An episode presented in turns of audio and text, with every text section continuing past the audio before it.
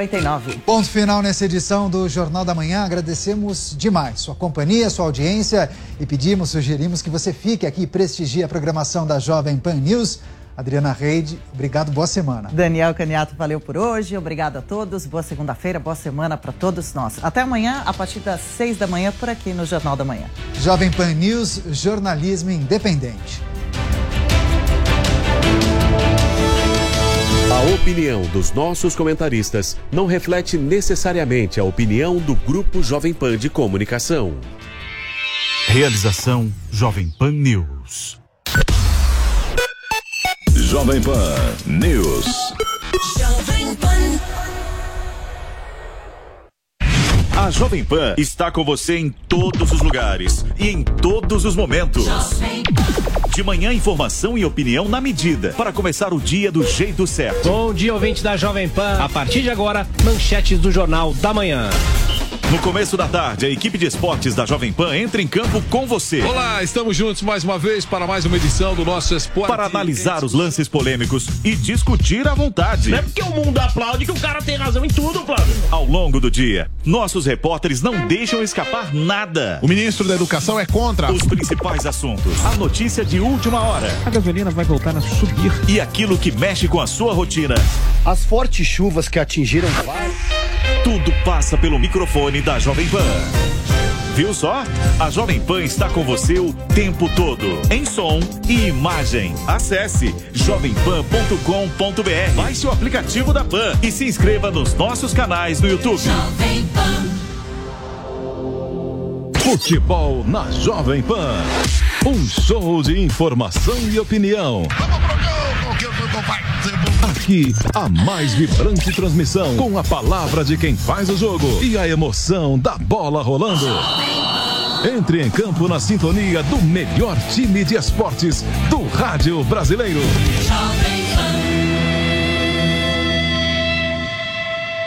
Esta, esta é a Jovem Pan News.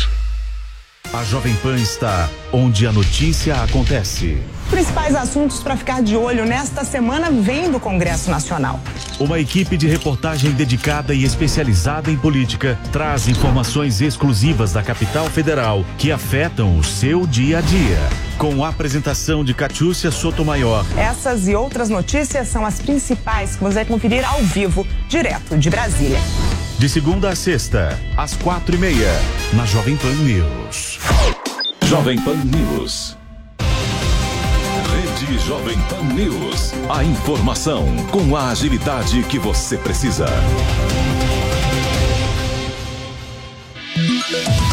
Informação, tradição, opinião, política e economia. Os pingos nos is. De segunda a sexta, às seis da tarde, na Jovem Pan News.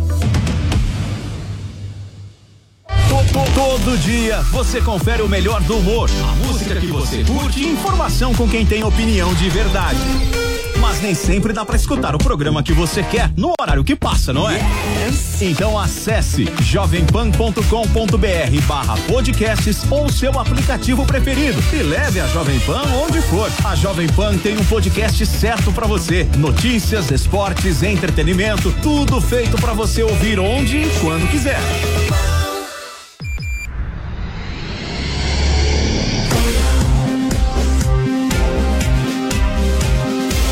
Esta é a Jovem Pan News. A rede da informação.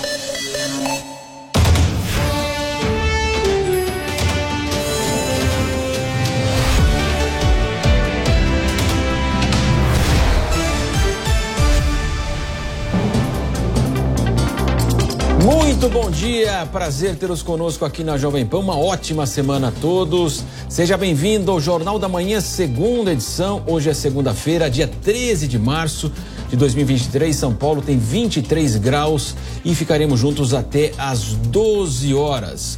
Vamos então começar o Jornal da Manhã, segunda edição, com o governador de São Paulo, Tarcísio de Freitas, que concedeu na última sexta-feira a medalha de defesa civil do estado de São Paulo a José Múcio Monteiro, ministro da Defesa do governo de Luiz Inácio Lula da Silva. A repórter Beatriz Manfredini está conosco. Beatriz, eh, então nós tivemos aí o qual que foi o motivo da condecoração? Imagino o trabalho realizado aqui nas chuvas no estado de São Paulo. Muito boa semana para você, um ótimo dia, Beatriz.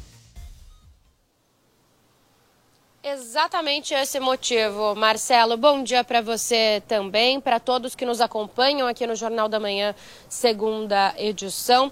Então foi entregue a Medalha da Defesa Civil do Estado de São Paulo em forma de homenagem e de retribuição pelos trabalhos do Ministério da Defesa é, nesse momento de tragédia ali de fortes chuvas aqui no litoral é, norte de São Paulo, que acabou aí vitimando 65 pessoas, né? 64 em São Sebastião e uma em Ubatuba. Então essa medalha ela foi entregue na última sexta-feira ao ministro da Defesa, José Múcio Monteiro, lembrando que o Ministério da Defesa disponibilizou uma série de aeronaves das Forças Aéreas é, é, aqui do, das Forças Armadas, né, para o, esse trabalho no litoral norte. Essas aeronaves, elas fizeram todo um trabalho de ajudar em resgate, é, também de levar donativos para pessoas que ficaram em áreas isoladas, de ajudar com toda a logística é, ali das chuvas, né, dessa tragédia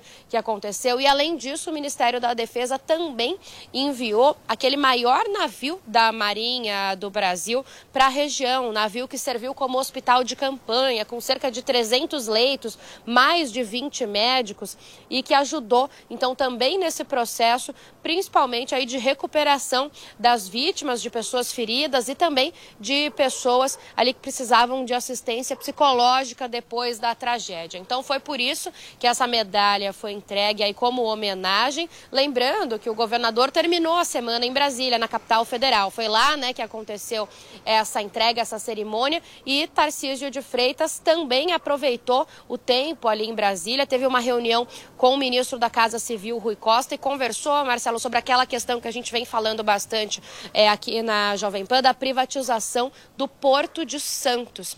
Né? É, de acordo com o Tarcísio, foi uma reunião bastante técnica, é, bastante importante, em que o governo federal apresentou preocupações com a privatização do porto e o governo aqui do estado de São Paulo apresentou ideias para mitigar essas preocupações. Então, de acordo com o governo, governador o que a gente ouve internamente no Palácio dos Bandeirantes é que essa reunião foi bastante proveitosa. Então a gente pode ter avanço nessa questão da privatização do Porto de Santos nas próximas semanas, Marcelo. Beatriz, ainda no Palácio dos Bandeirantes, a expectativa hoje então do governador ele se reunir com chefe de empresa de telefonia. A gente sabe que é um setor muito sensível, que recebe muitas as reclamações, lideram inclusive aí muitos setores aí de telefonia, internet, hoje as reclamações, no PROCON inclusive. Qual é a agenda, qual é o detalhamento dessa agenda, Beatriz? Nós tivemos aí a perda do sinal da Beatriz Manfredini, mas daqui a pouco ela retorna conosco para trazer mais informações. O Diogo Schelp está conosco para comentar as notícias. Muito bom dia, Schelp. Bom dia, Marcelo. Bom dia a todos.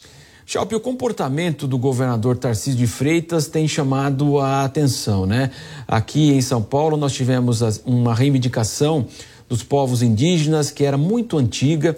Logo quando estourou toda a questão, a polêmica dos Yanomamis, ele reuniu a secretária de Meio Ambiente, concedeu a bolsa lá é, financeira para que as comunidades possam ajudar na preservação aqui do meio ambiente de São Paulo.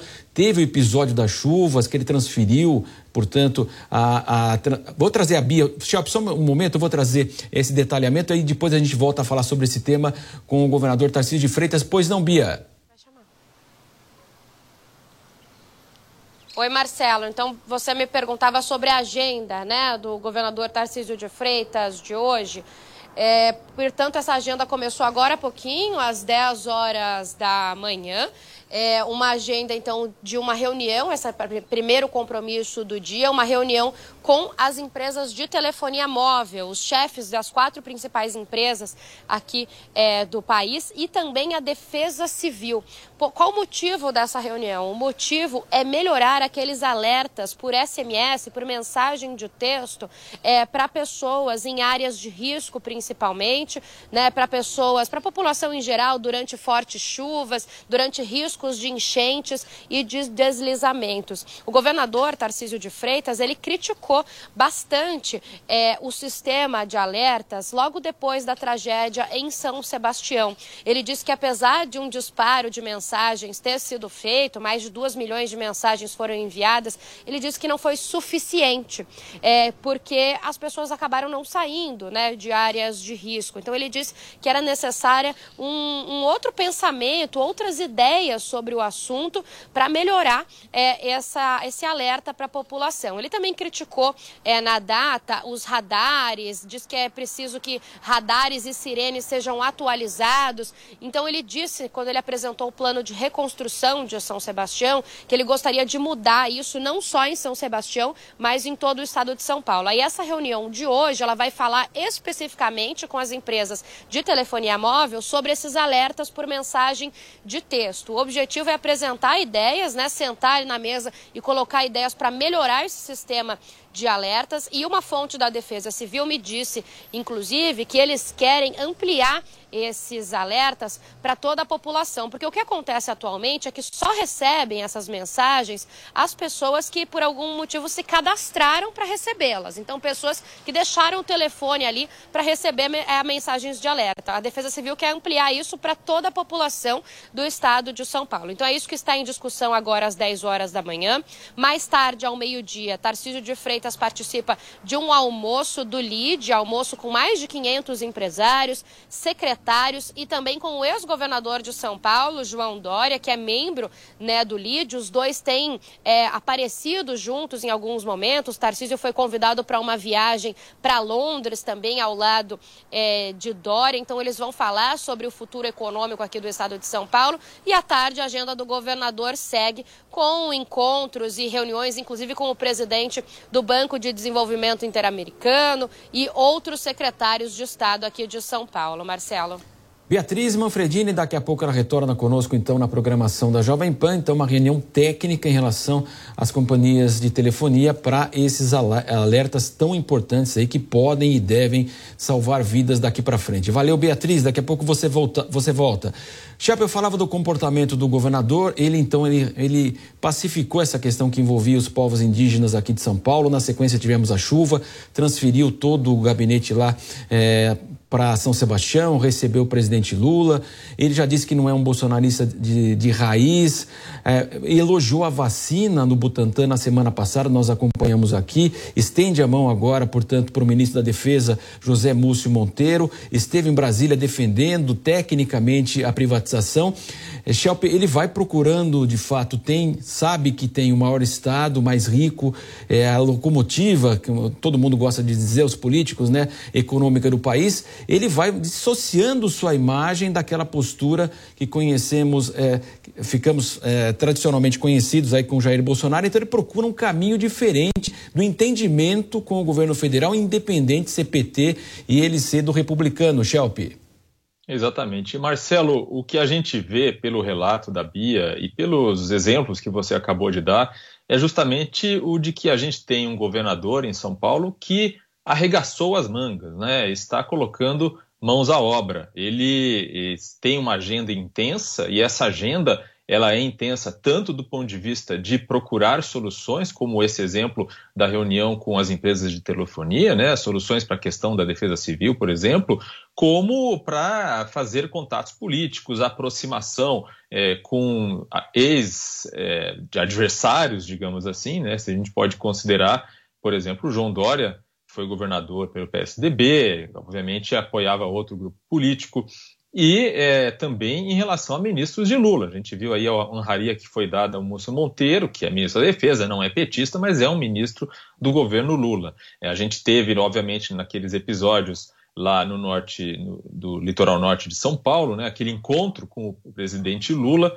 né, para falar justamente daquela tragédia das chuvas, na presença ali do prefeito, em que se falou justamente da questão de não partidarizar uma, uma tragédia e a necessidade de trazer soluções para o país. O, o Tarcísio de Freitas, ele obviamente ele está construindo o seu nome como gestor público. Ele, claro, já foi ministro, teve uma atuação elogiada como ministro de Jair Bolsonaro, mas como gestor eleito é a primeira vez. E ele está trazendo esse nome para o centro não só da política de São Paulo, mas para o centro da política nacional. E ele se afasta, obviamente, do bolsonarismo, o bolsonarismo raiz, como foi a expressão que ele usou, para se apresentar como uma opção, uma alternativa da direita, mas da direita responsável, digamos assim.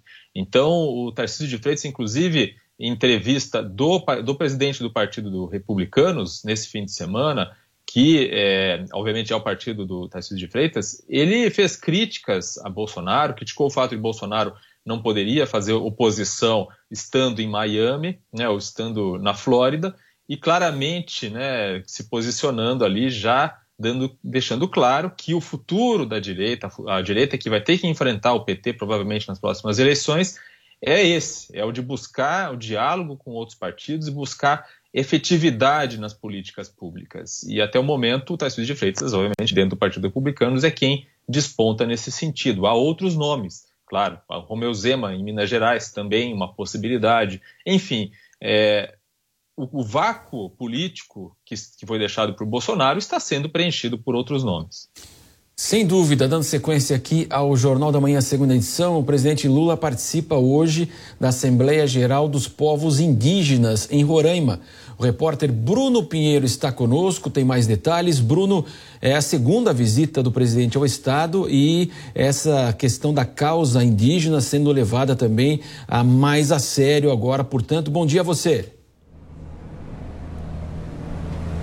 Esse olhar refinado e atento do governo federal, né? Você um ótimo dia, sempre uma alegria, uma honra uma satisfação. Excelente semana aos nossos comentaristas aqui nos acompanha. Essa viagem de Lula a Roraima, então a segunda viagem de fato a partir do meio-dia. Esse evento vai acontecer, reúne cerca de duas mil lideranças de várias organizações, instituições que vão é, acompanhar ali, estar ao lado de Lula para voltar a discutir sobre a sustentabilidade, meio ambiente e a segurança na área indígena também, essa região da área Yanomami. Ontem, aqui no Jornal da Manhã, durante o final de semana, a gente relembrou essa última ação da Polícia Federal, incendiando diversos equipamentos, aeronaves que estavam escondidas, que ajudavam numa estrutura de ouro ilegal dessa região que acabou sendo atingida lá em janeiro, quando essa história acabou sendo revelada e agora então a gente observa que esse encontro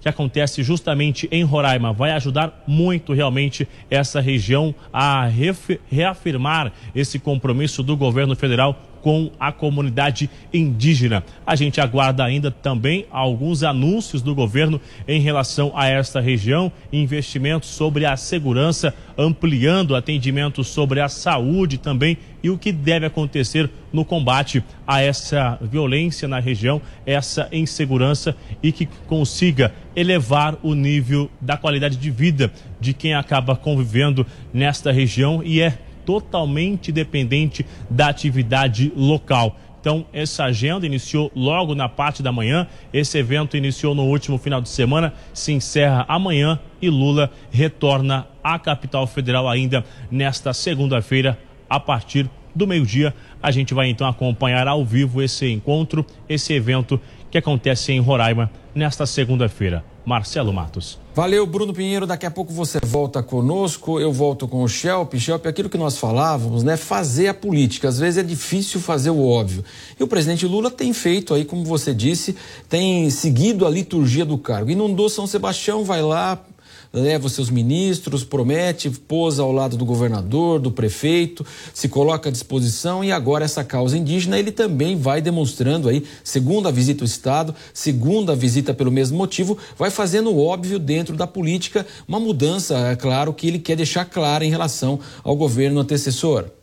Evidentemente ele está aproveitando todas as crises que surgem nesse início de governo, e muitas delas ele pode atribuir como originárias do governo anterior, como é o caso da crise dos povos indígenas, ele usa essas oportunidades para demonstrar né, uma, que existe uma ruptura, que existe uma diferença clara. Aliás, ruptura é uma palavra que ele usou nos discursos iniciais, inaugurais do seu governo. Então, mostrando que existe uma diferença clara em relação ao governo anterior.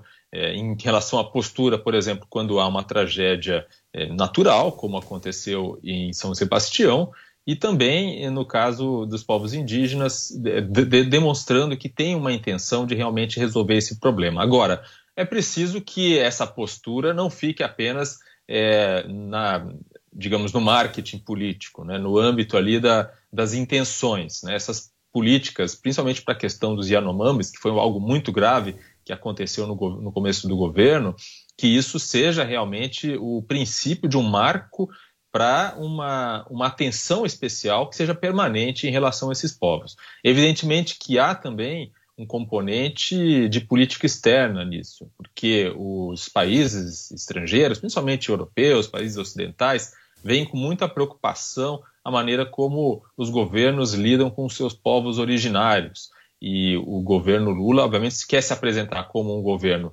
que se preocupa com o meio ambiente, apesar de a gente ter tido, por exemplo, no último mês, recordes de desmatamento, é, e, obviamente, com os povos indígenas, né, que são associados a essa questão ambiental. Então, é um grande desafio, porque, como mostram os próprios dados do desmatamento na Amazônia, não é só dizer que quer fazer para se conseguir os resultados esperados.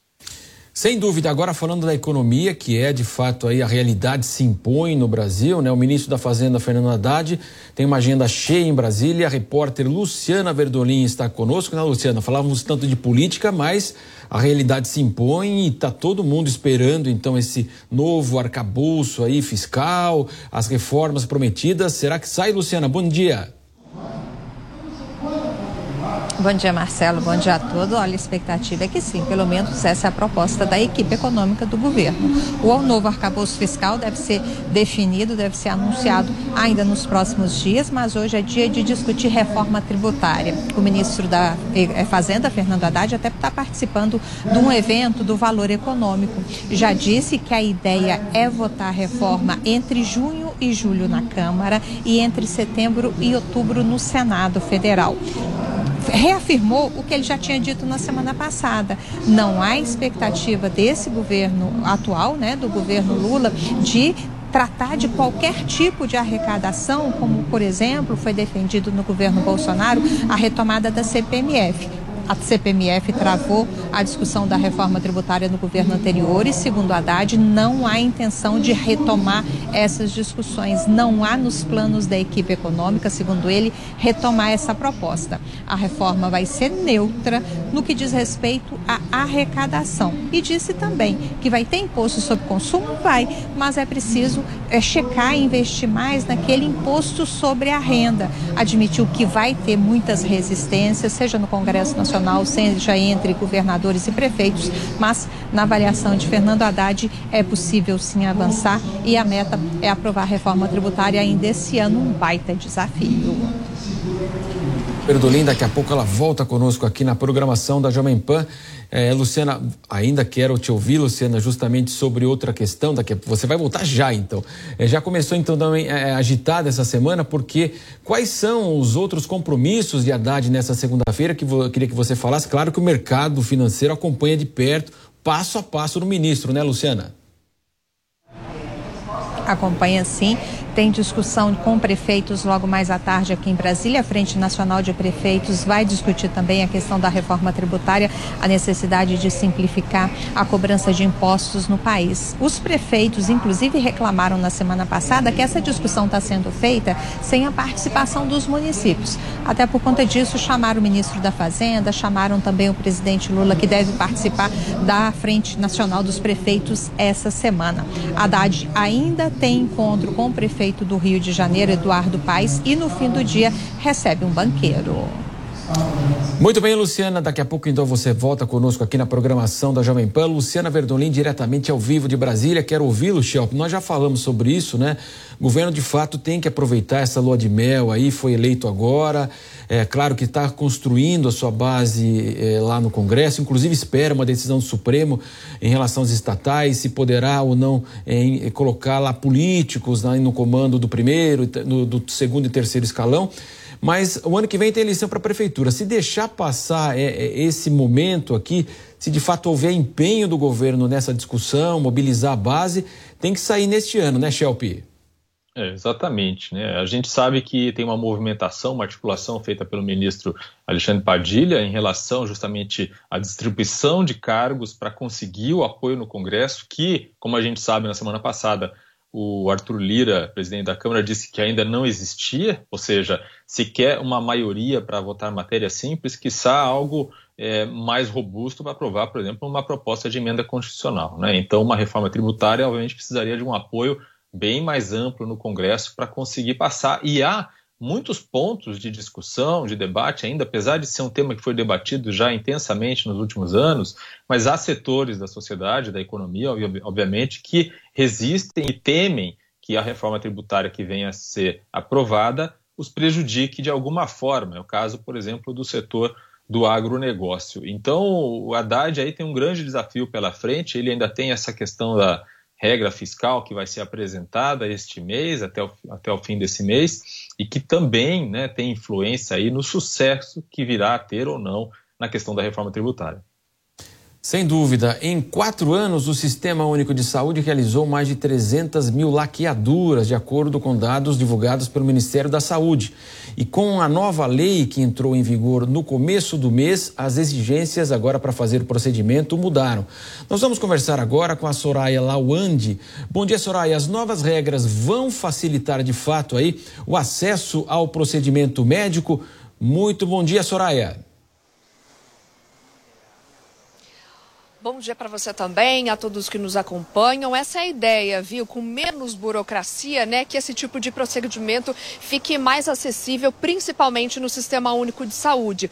A gente lembra que a lei do planejamento familiar ela é de 1996 e tem o objetivo de garantir às famílias né, o direito de definirem aí a quantidade de filhos que quiserem ter, com, claro, a, a assistência necessária para isso. E essa lei do planejamento familiar, ela não é só, não se trata somente da laqueadura ou da vasectomia no caso dos homens, mas também de outros métodos contraceptivos uh, disponibilizados pelo Sistema Único de Saúde. Então, essa lei de 1996, ela foi atualizada no ano passado, foi aprovada lá no Senado e, como você disse, passa a valer já a partir deste ano. Então, comecinho de março já começou a valer. A começar aí da idade mínima, né, para quem pode fazer esse tipo de procedimento, que passou de 25 anos para 21 anos.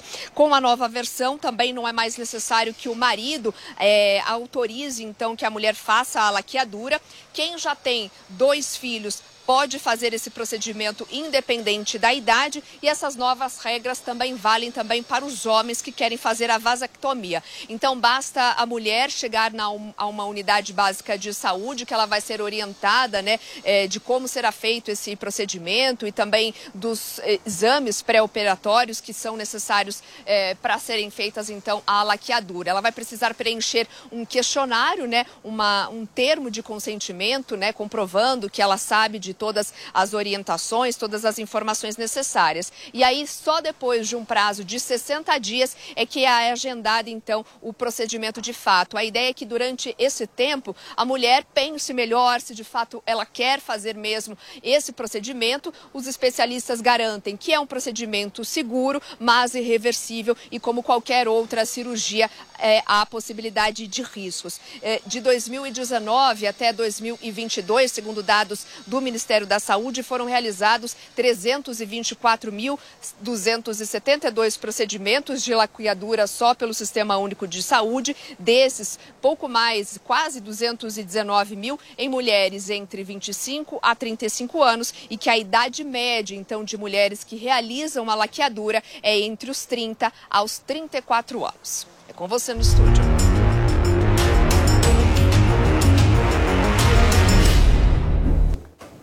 Os combates na Ucrânia se intensificaram em Barmut, no leste do país, nas últimas horas. Assunto agora para o nosso correspondente Luca Bassani, que está ao vivo conosco. Luca, eh, quais são as últimas atualizações longe do fim essa guerra, né, Luca? Bom dia. Bom dia, Marcelo. Boa segunda-feira a todos que nos acompanham.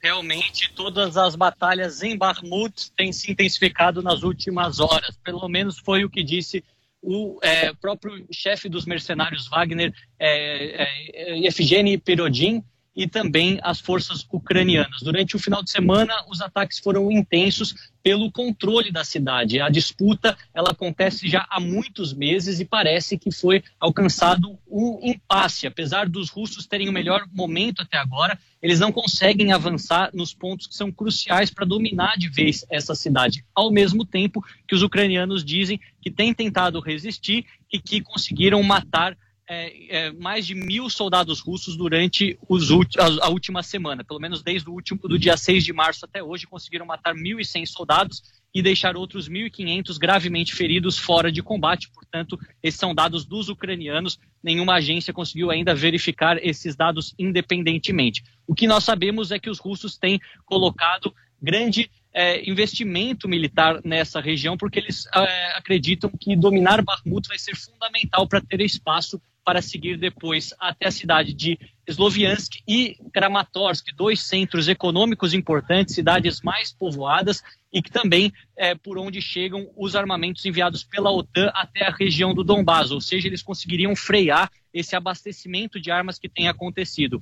Os ucranianos esperam avidamente pelo eh, envio dos tanques Abrams e também Leopard, que foram prometidos pela Alemanha e pelos Estados Unidos agora, já no final do mês de março, começo do mês de abril, para tentar ter mais um momento de recuperação de territórios. Lembrando que desde o final do ano passado, novembro, quando a Ucrânia reconquistou a cidade de Kherson, eles não fizeram nenhum ganho territorial, estiveram apenas é, na posição de defesa, o que mostra as dificuldades do exército do presidente Volodymyr Zelensky neste segundo ano de guerra.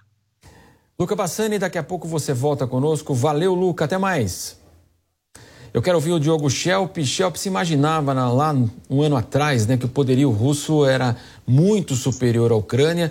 Por mais que haja ajuda de fato aí, né, dos demais países da OTAN, a gente percebe um verdadeiro impasse né, e também todo um questionamento desse poderio russo, que a gente sabe a questão das ogivas nucleares é indiscutível e sempre fica essa ameaça, né, Schelp? Pois é, exatamente. Quando a guerra começou lá atrás, muitos imaginavam que seria é, muito fácil para o governo russo, para as forças russas invadirem a Ucrânia, derrubarem o governo do Zelensky e substituí-lo por um governo fantoche, como era, obviamente, a intenção de Putin. Depois verificou-se que a resistência dos ucranianos foi muito maior do que a esperada.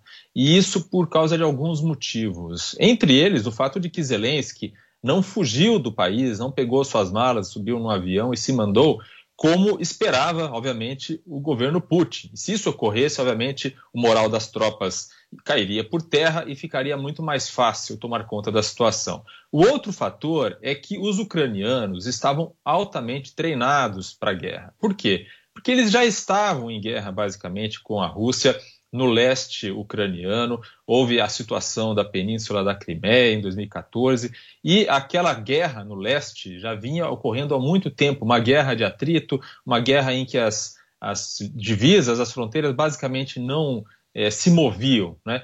E a, então a, a, as tropas ucranianas estavam muito preparadas, treinadas em situações de guerra para enfrentar os russos. E depois é, começaram a chegar as armas do Ocidente. Isso deu mais fôlego, mais força ainda às tropas ucranianas, inclusive com a capacidade de interceptação de mísseis russos, mesmo os, os, os mísseis mais modernos que estão sendo empregados. Então é uma guerra que, com essas características, sem a gente conseguir vislumbrar alguma parte que esteja mais próxima de vencer, tem tudo para durar ainda muito tempo se não houver um esforço verdadeiro de ter negociações de paz. Sem dúvida, infelizmente, né? O presidente Lula vai viajar para a China na última semana de março. O país asiático hoje é o principal parceiro comercial do Brasil e tem se tornado cada vez mais importante justamente para a nossa economia. Outro tema também na pauta deve estar é, justamente a guerra entre a Rússia e a Ucrânia. Vamos acompanhar a reportagem agora do João Vitor Rocha. O presidente Lula viaja para a China ainda neste mês. O país asiático é o principal parceiro comercial do Brasil e esta reunião pode atrair mais investimentos, além de discutir pautas importantes que vão além da diplomacia. Uma aproximação maior com a China pode impulsionar a geração de riquezas no Brasil como diz o empresário de importação Rodrigo Giraldelli. É importante salientar que países, nações mais desenvolvidas são mais abertas ao comércio exterior, são mais abertas à importação e à exportação e que isso é saudável. Por mais que a China seja a segunda maior economia do mundo, a economia que mais cresce, é sempre importante analisar que estar perto dessas nações é muito mais benéfico do que prejudicial. Ademais, eles são os nossos maiores clientes, são os nossos maiores compradores, então é importante que haja esse fluxo comercial intenso, porque isso traz, no final do dia, mais riqueza para o Brasil. Giraldelli ainda destaca que a relação comercial com os chineses melhorou nos últimos anos e ele espera que a burocracia não aumente. No governo anterior, a gente viu, em função daquele cenário de pandemia, com a economia tendo que ter incentivos para é, aumentar a, o nível de atividade econômica, nós vimos uma redução de tributos internos e também tributos para importação em diversas áreas. A manutenção dessa redução é muito bem-vinda para que nós possamos continuar é, é, tendo muitos negócios entre China e Brasil. A guerra na Ucrânia terá espaço na viagem a Pequim. Para o professor de Relações Internacionais, Christopher Mendonça, Lula já se colocou à disposição para intermediar o conflito. Eu acredito que Lula, que há, poucos, é, há poucas semanas se ofereceu como mediador do conflito entre a Ucrânia é, e a Rússia, ele possa também dialogar com o presidente chinês no sentido de trazer uma solução conjunta a esse conflito. A nomeação da ex-presidente Dilma Rousseff para comandar o Banco dos BRICS também será assunto. É importante dizer, evidentemente, que a, a ex-presidente Dilma é, tem formação na área de economia né, e vai conseguir levar a, a condução do BRICS, do Banco do BRICS, é, nesse sentido. Mas o presidente Lula vai ter um, um esforço grande em demonstrar para os chineses a capacidade da ex-presidente de tentar convencer a opinião pública, de forma geral, de que aquela posição que ela vai ocupar daqui em diante é uma posição que combina com a sua trajetória, que combina com a sua capacidade. A comitiva de Lula para Pequim deve contar com a presença da ministra da Ciência e Tecnologia e Inovação, Luciana Santos, principalmente para debater a reativação da parceria aeroespacial. De acordo com Christopher Mendonça, a retomada dessa aliança pode ajudar a segurança nacional. Que o Brasil hoje tem um programa né, de lançamento de satélites que é em parceria com a China. Investir nessa área e fazer uma parceria é, interessante nessa área vai auxiliar em diversas questões, inclusive na defesa, né, na observação das nossas fronteiras e, sobretudo, na área da agropecuária, que precisa muito dessas tecnologias para a gente poder é, verificar né, as nossas plantações, verificar de uma forma mais tecnológica aquilo que nós temos de capacidade agropecuária. Esta será a terceira viagem do presidente Lula, que já visitou Argentina e os Estados Unidos. Muito bem, agora vamos saber como fica a previsão do tempo para todo o Brasil nesta segunda-feira. Muito bom dia, Paula Nobre. Oi, Marcelo Matos. Que alegria começar a semana do seu lado. Vamos falar sobre os principais destaques da previsão do tempo para hoje. Inclusive, Marcelo Matos e você que acompanha aqui o Jornal da Manhã, segunda edição, estamos na última semana do verão e, e olha, vou falar uma coisa para vocês. Semana vai ser marcada exatamente como esse verão foi, por muito calor, tempo abafado e muita chuva em boa parte do país, chuva espalhada pelo Brasil. Os maiores volumes vão se concentrar, Matos, em áreas da região norte, então atenção você que está no Amazonas, no Pará, boa parte do Acre também, áreas também do Tocantins com muita possibilidade de chuva. E no Nordeste não será diferente, risco de chuva forte no Maranhão, no Piauí e também no Ceará e na costa leste da Bahia. Essas áreas, os volumes são expressivos, tem risco inclusive para deslizamentos de terra e alguns possíveis transtornos. É importante manter o cuidado. Mais a centro e sul do país, mato chove também em boa parte do estado do Paraná, áreas de Mato Grosso do Sul também, Mato Grosso e parte do estado de São Paulo. Em contrapartida, o Laninha e o resfriamento das águas do Oceano Pacífico continua mantendo. Aliás, esse Laninha, ele perde a força dele. A gente vai falar sobre isso nos próximos dias. Mas nada mais é do que uma anomalia que mantém o tempo mais seco em áreas da região sul do país. Ou seja, Rio Grande do Sul com predomínio de tempo firme e seco ainda e norte de Minas Gerais também. Falei muito, Matos. Vamos às temperaturas logo. Máxima de 30 graus na região de Manaus hoje, máxima de 33 em Porto Alegre. Tempo bem quente em boa parte do Brasil, 32 graus em Cuiabá e 29 graus em Belo Horizonte. Agora, Paulo, como é que fica a situação aqui em São Paulo? Mais chuva também? Mais chuva também, Matos. E a questão é uma só aqui. A gente acompanhou que os milímetros subiram bastante aqui na capital paulista, em boa parte do estado de São Paulo. Na última semana, a gente acompanhou também uma senhora de 88 anos que morreu dentro do carro, vítima ali de uma parada cardiorrespiratória, por não ter conseguido sair do veículo na hora que a água subiu, na hora do alagamento. E a pergunta que fica para você que nos acompanha e para você também, Matos, é. Você sabe o que fazer numa condição como essa, quando a água sobe e você fica preso num alagamento?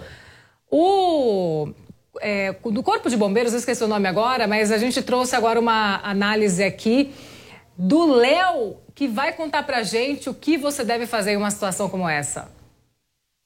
Se a água estiver até a altura da linha média dos pneus, ainda é seguro sair. Se você tiver um bastão, um guarda-chuva, você pode tatear o solo para evitar de cair em algum buraco. Mas se a água já passou da linha média dos pneus, se você abrir a porta, pode ser que a força da água empurre o carro e acabe trazendo um transtorno muito grande para você. O que, que você vai fazer? A água passou da linha média dos pneus, está na altura da porta, você vai abrir o vidro, tirar o cinto, ligar o pisca-alerta e passar para o capô do carro ou então para o teto do carro. Dessa maneira, as equipes de socorro conseguem te ver. Se você ficar dentro do veículo com os vidros fechados, os vidros vão embaçar e as equipes de socorro não conseguem saber que você está lá.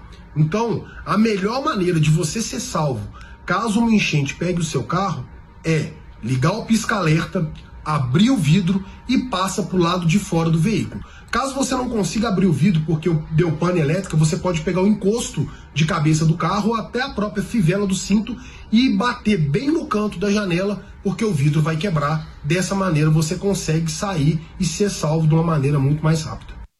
Esqueci o nome dele, é o Léo Fará, capitão do Corpo de Bombeiros. Mais do que não dá para esquecer, são as informações que o Léo Fará trouxe para gente, informações importantes que podem salvar uma vida em um momento de alagamento.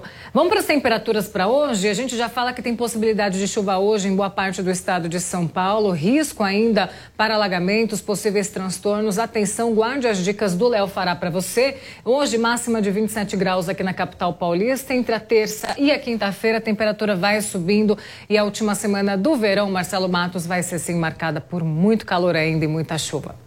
Valeu, Paulo. E o recado importante aí do Corpo de Bombeiros, porque já nós tivemos um acidente no, em Minas Gerais, não faz um, dois anos, a, na enchente, o casal de namorados, ele saiu por uma porta no veículo e ela saiu pela porta do outro veículo, ela foi sugada e morreu, infelizmente. Então, todas essas recomendações são válidas e, é claro, man, tentar manter a calma de fato aí, porque a situação é extremamente difícil. Valeu, Paula. Até mais, Matos. Daqui a pouco a Paula Nobre então retorna na programação da Jovem Pan. Vamos dar sequência ao Jornal da Manhã, segunda edição, porque dois ministros do Supremo Tribunal Federal, Luiz Roberto Barroso e Nunes Marques, receberam alta hospitalar neste fim de semana. A reportagem agora do David de Tarso. O ministro Luiz Roberto Barroso estava internado no Hospital Sírio-Libanês em Brasília desde o fim de fevereiro. No dia 1 de março, ele chegou a participar de uma sessão no Supremo por videoconferência, mas depois o quadro dele se agravou. Ele foi internado no fim de fevereiro para retirar de uma hérnia na região do abdômen. Só que logo depois o quadro dele se agravou e ele teve que passar por dois procedimentos para desobstrução intestinal. E teve alta neste domingo, então, no Hospital Sírio-Libanês em Brasília.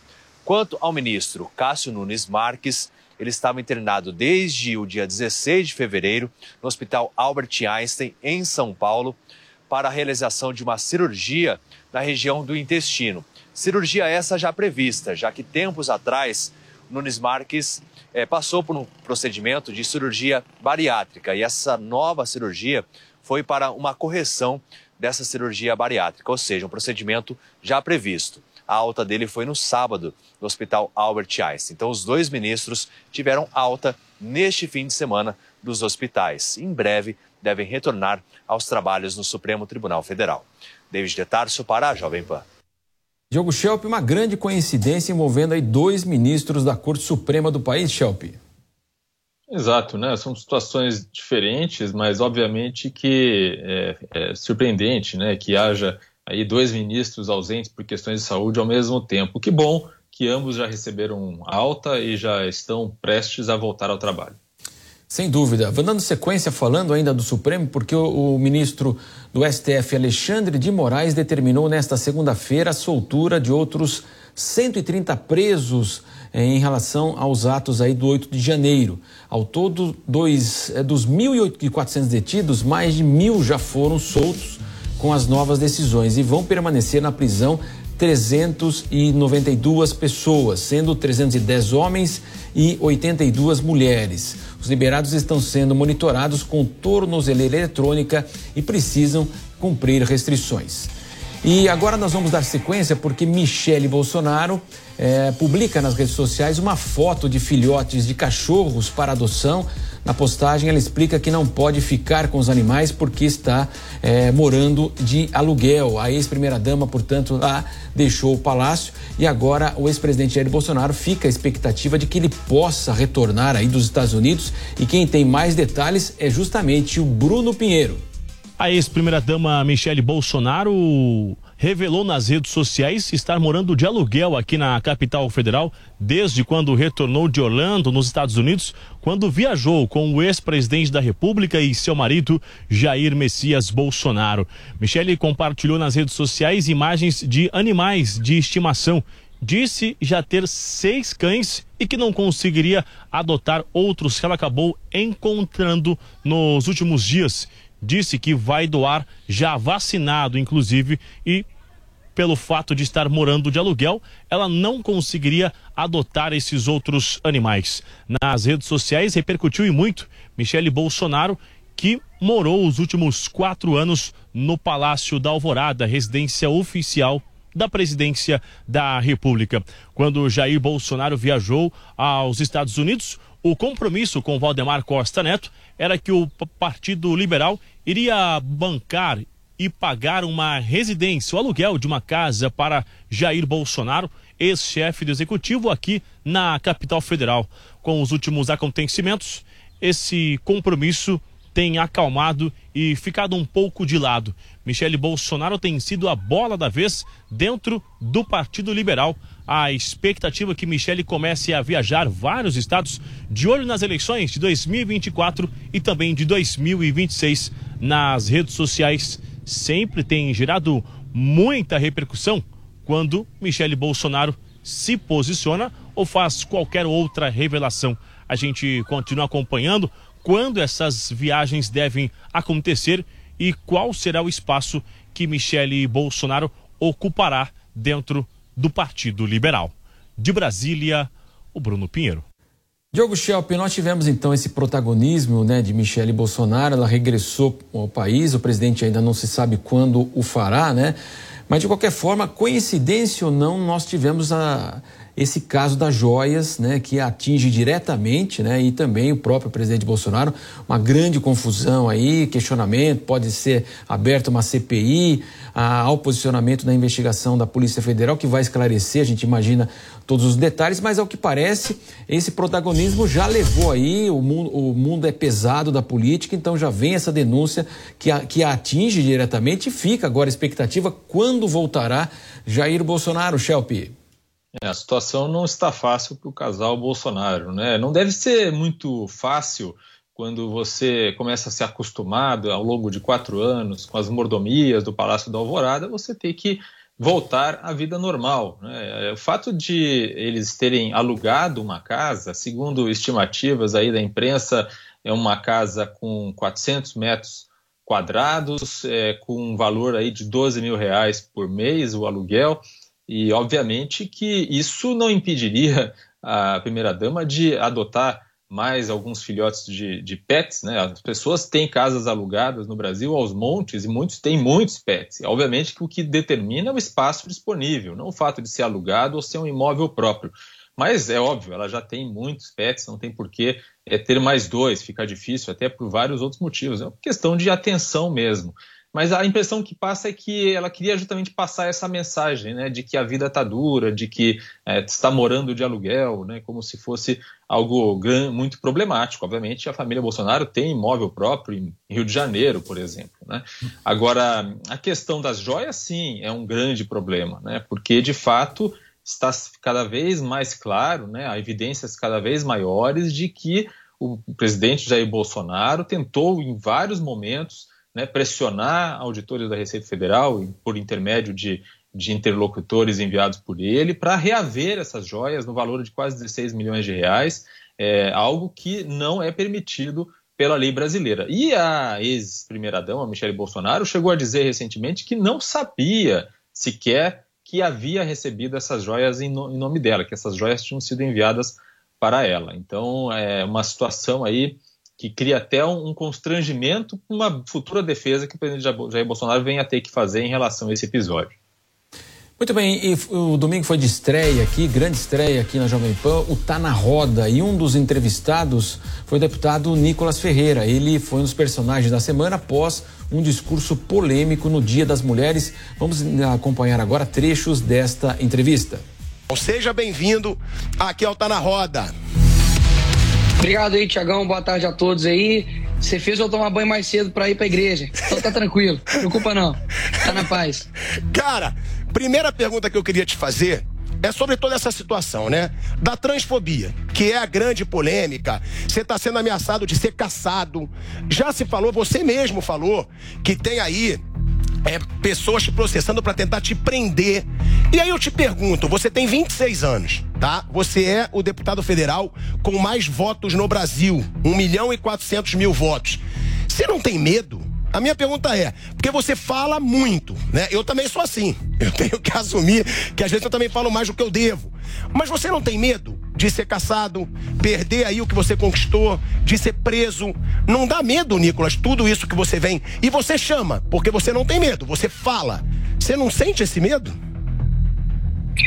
Ah, eu não sinto não, ser bem sincero. Eu acho que medo é quem deve sentir, muitas das vezes é o que não tem que comer no outro dia, uma pessoa que está desempregada, uma pessoa que passa nessas pressões. Eu sou apenas um político.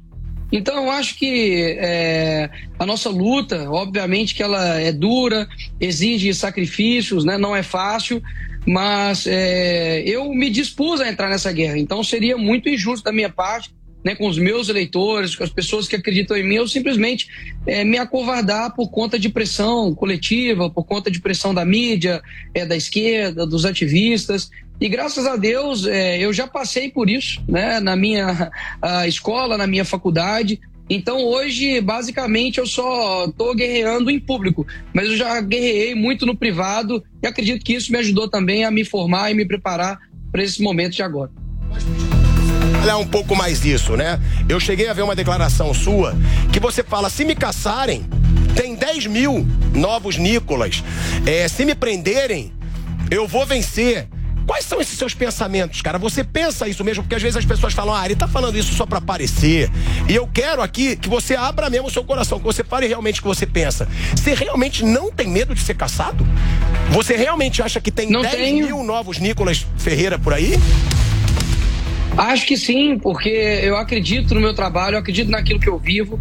É, eu não sou uma pessoa que fala as coisas da boca para fora. É, vejo, talvez, aí que muitas pessoas utilizam da direita, digamos assim, do conservadorismo, da pauta judaico-moral cristã, para poder simplesmente angariar votos de apoio. Mas não, eu vivo isso. Então, eu sei que eu vou ter que prestar contas, não é para o meu pai, para minha mãe, para os meus eleitores, para meus seguidores. Eu vou prestar conta daquilo que eu fiz deixei de fazer para Deus. Então, poxa, você acha que eu vou brincar realmente com aquele que me criou? Você acha que eu vou ficar engalobando aquele que conhece meu coração?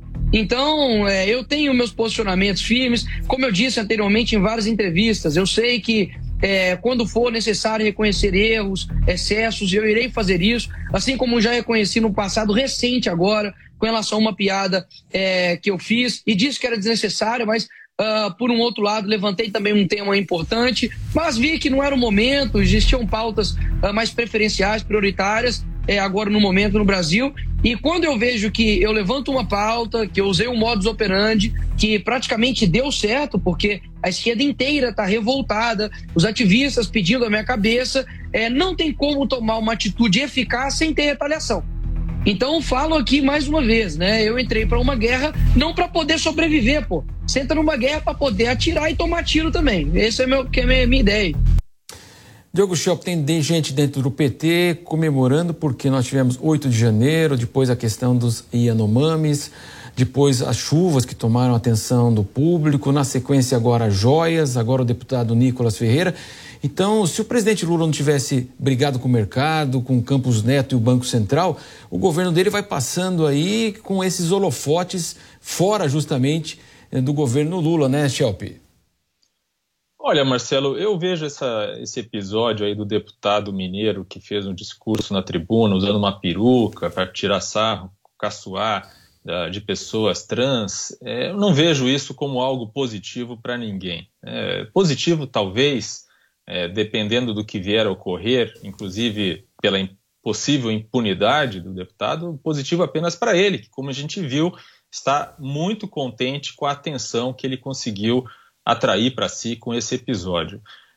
Pessoas trans no Brasil, elas são alvo de preconceito. Isso é um fato, isso é algo que realmente acontece. Tá? Você é, pode não conhecer, as pessoas podem não conhecer muitas é, pessoalmente, pessoas trans ou, ou coisa que o valha, mas isso acontece, isso existe. E quando um deputado vai à tribuna e faz piada, faz caçoagem é, das pessoas trans, obviamente que isso reforça o preconceito, isso legitima aqueles que é, não têm tolerância com essas pessoas. E, obviamente, isso não quer dizer que o assunto em si não possa ser tratado, que as questões de política pública, questões que são da sociedade relacionadas a isso não possam ser discutidos, como a questão dos banheiros e assim por diante. Mas a maneira como isso é feita, fazendo é, piada, fazendo troça, isso é que é um problema sério. Isso é, sim, uma forma de reforçar o preconceito e de reforçar o discurso de ódio. Sem dúvida, vamos dar sequência aqui ao Jornal da Manhã, segunda edição, porque o domingo foi marcado pela cerimônia do Oscar, premiando os melhores filmes do cinema internacional em Hollywood. E o editor de internacional Fabrício Naitsky conta mais aqui pra gente. Bom dia, Fabrício. Nós tivemos então aí grandes vencedores, como sempre aí. E é claro que também demonstrando todo o poder também das plataformas, cada vez mais streaming. Bom dia, Fabrício. Bom dia, Matos. Bom dia a você que acompanha o Jornal da Manhã e bom dia especialmente a você, amante da sétima arte aqui no Brasil. Olha, a premiação de ontem, Matos, foi dominada por um nome, viu? Tudo ao mesmo tempo. Eh, perdão, tudo em todo lugar ao mesmo tempo. Everything Everywhere All at Once. Das 11 nomeações que o filme recebeu, ele ganhou 7, incluindo, claro, a de melhor filme. Além disso, ganharam também melhor direção, os Daniels receberam esse prêmio, atriz, ator e atriz coadjuvante, roteiro original e montagem. É um filme que trata da história de uma família sino-americana, ou seja, de origem chinesa, uh, nos Estados Unidos e todo o desenrolar da família, as complicações que eles atravessam, começando aí com um problema de é, declaração de impostos.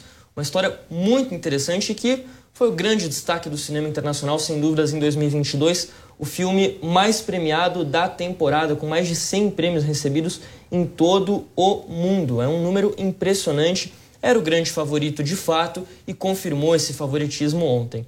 Além dessas sete estatuetas para Everything Everywhere All at Once, quem também se destacou foi o filme alemão Nada de Novo no Front, All Quiet on the Western Front foram quatro estatuetas que eles receberam, incluindo a de melhor filme internacional, superando aqui os nossos hermanos da Argentina, que concorreram com a Argentina em 1985.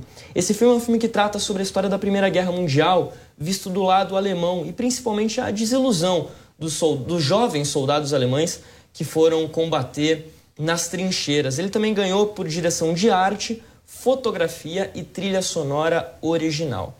E aí a gente tem os destaques individuais, não poderíamos deixar de falar deles. O principal, Brandon Fraser, ele conseguiu o prêmio de melhor ator, o primeiro prêmio dele de melhor ator no Oscar pelo papel do professor inglês Charlie em A Baleia. O Charlie é um professor que sofre de obesidade mórbida. E para fazer esse papel, Matos, o Brandon Fraser, que a gente vê aí na imagem agora, o momento que ele recebe o prêmio, ele usou próteses de mais de 100 quilos, uma adaptação impressionante do Brandon Fraser para conseguir executar esse papel e executar com muita qualidade. Um filme que tem também a participação da série Sync, que é uma atriz conhecida uh, pela série Stranger Things, como você falou, do streaming, é uma série da Netflix. Também pela participação no curta All Too Well, que é uma música da Taylor Swift. Uh, uma atriz que fez então o papel da filha do Charlie. Uh, realmente e muito emocionado também, a gente precisa destacar, né? Muita emoção do Brandon Fraser para receber esse prêmio. Quem também se emocionou muito, Matos, foi a Michelle Yeoh, que ela recebeu o prêmio de melhor atriz ontem à noite. Ela que interpretou a Evelyn Wang de Everything Everywhere All at Once e ganhou pela primeira vez um prêmio no Oscar. Aliás, não foi só a primeira vez que ela ganhou um prêmio no Oscar, foi a primeira nomeação dela no Oscar com 60 anos de idade. No discurso dela, ela, que foi também a primeira mulher de origem asiática a receber o prêmio de melhor atriz, destacou a importância do trabalho de toda a equipe, mas também falou, deixou uma mensagem muito importante para todas as mulheres, dizendo que elas não deveriam jamais escutar e aceitar alguém dizer que elas já passaram do seu melhor. Ela realmente uma interpretação fantástica no filme e contrariando, é, era uma das favoritas ontem, claro que sim, mas contrariando a expectativa da indústria do cinema em geral, que não costuma premiar mulheres de maior idade, que já que, que não se destacaram tanto assim, digamos, durante o seu período mais jovem como atrizes. Outro destaque também do mesmo filme foi o ator Ke Huy Quan.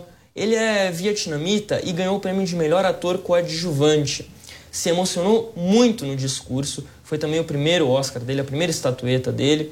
Um discurso aos prantos, agradecendo a própria mãe.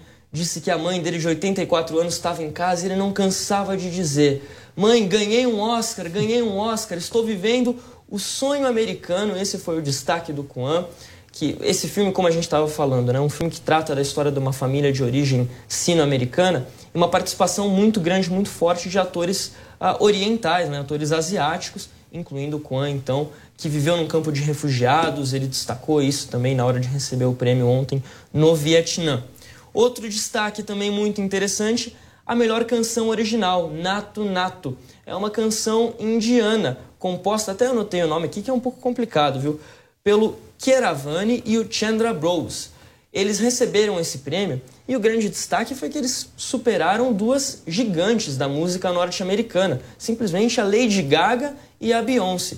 Essa música deles que eles comporam, uh, o Nato Nato, foi uh, entrou no filme RRR, também um filme de origem indiana, e eles conseguiram esse prêmio histórico, sem sombra de dúvidas. E aí tem os filmes que foram esquecidos pelo Oscar, viu, Matos? Porque muitos filmes foram nomeados, mas não levaram nada. O principal nessa lista a gente precisa falar aqui foi o Elvis, né? um filme biográfico do Elvis com Austin Butler, com o Tom Hanks interpretando o empresário do Elvis. Concorreram em diversas categorias, não levaram nada, absolutamente nada. Mesmo caso também do Fabelmans, que conta a história do diretor Steven Spielberg, um dos maiores nomes da história do cinema, também dos Banshees de Inisherin e o Tar, um dos filmes também, quatro filmes aí então que concorreram em várias categorias, mas acabaram voltando de mãos vazias mesmo, só o prêmio de consolação e o prazer de ter estado na festa em Hollywood, cheia de estrelas, né, Matos? Sem dúvida, Fabrício Naitsky, ele trazendo todos os detalhes do Oscar. Daqui a pouco ele retorna conosco, é, portanto, aqui na programação da Jovem Pan. Valeu, Fabrício. Vamos dar sequência aqui ao Jornal da Manhã, segunda edição, porque o presidente Lula acredita que a nova versão do PAC, o Programa de Aceleração do Crescimento, é a melhor alternativa para a conclusão das obras paradas. O repórter Bruno Pinheiro está de volta e tem mais detalhes. Bruno, depois de consultar governadores, o governo federal está então agora conversando com os prefeitos. Já ouvimos essas histórias aí das obras paradas, Será que desta vez teremos de fato a retomada mais expressiva e também o governo querendo tomar frente nesse processo, Bruno?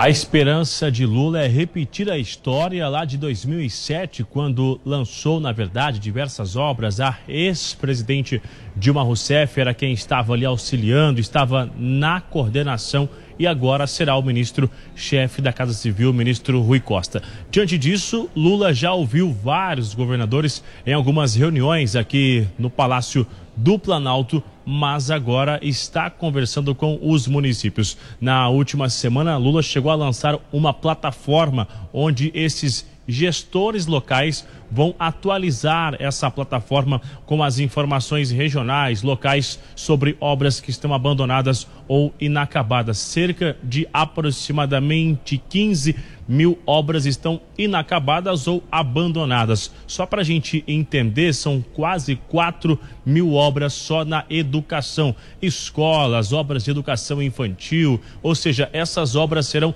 retomadas a partir de agora com investimento e aí também voltando a falar sobre a taxa de juros que acabou dificultando essa retomada, tudo numa tentativa de ajudar, de acelerar essas obras até o final da gestão de Lula. Então, essa é a expectativa. Após ouvir os municípios, logo na sequência, encerrar esse recolhimento dessas informações nessa plataforma, começar a analisar o que está já na reta final, com cerca de 95%, ou seja, o que é, fica fácil de ser finalizado. Algumas que não foram finalizadas outras que estão inacabadas. Então, haverá essa análise, na verdade, para tentar liberar essas obras. Entre essas obras estão, inclusive, rodovias que não foram duplicadas. E isso numa tentativa de atender também o setor de infraestrutura. Então, vários ministérios estão reunidos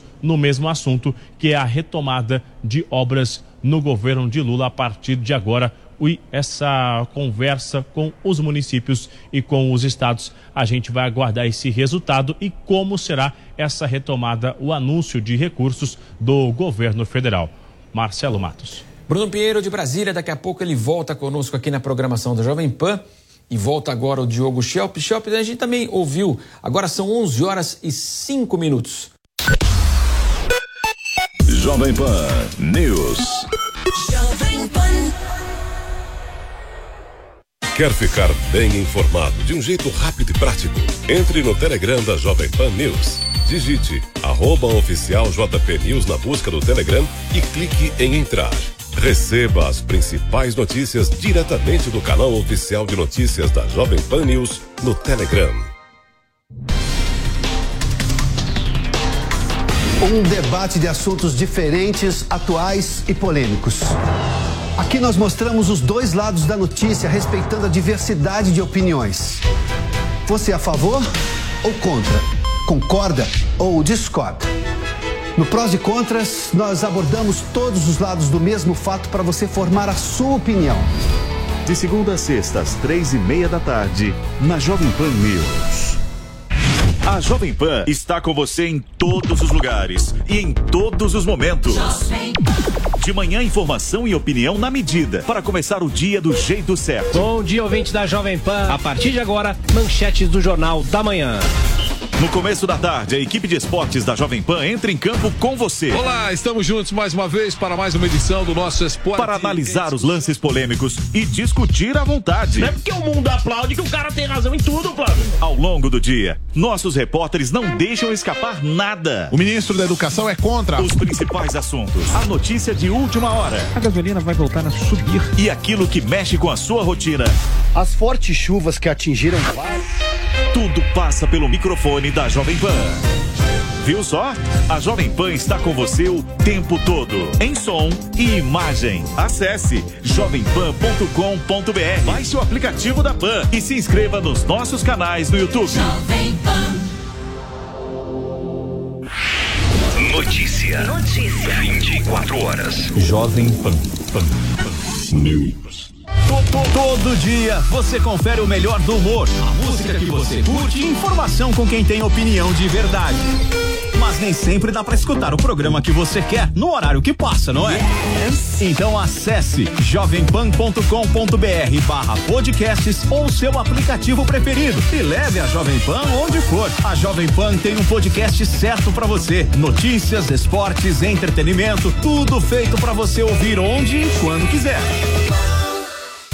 Jornal da Manhã. Começando o Jornal da Manhã para todo o Brasil. Pânico. Paniqueira no ar, meus bebês, diretamente dos estúdios faraônicos da Panflix. Futebol. Aí vem Adriano, limpou, vai bater, marcou! Agora toda a programação da Jovem Pan está em um só lugar. Panflix, a TV da Jovem Pan, de graça na internet. Baixe grátis na App Store ou no Google Play. Panflix, assista onde estiver, na hora que quiser.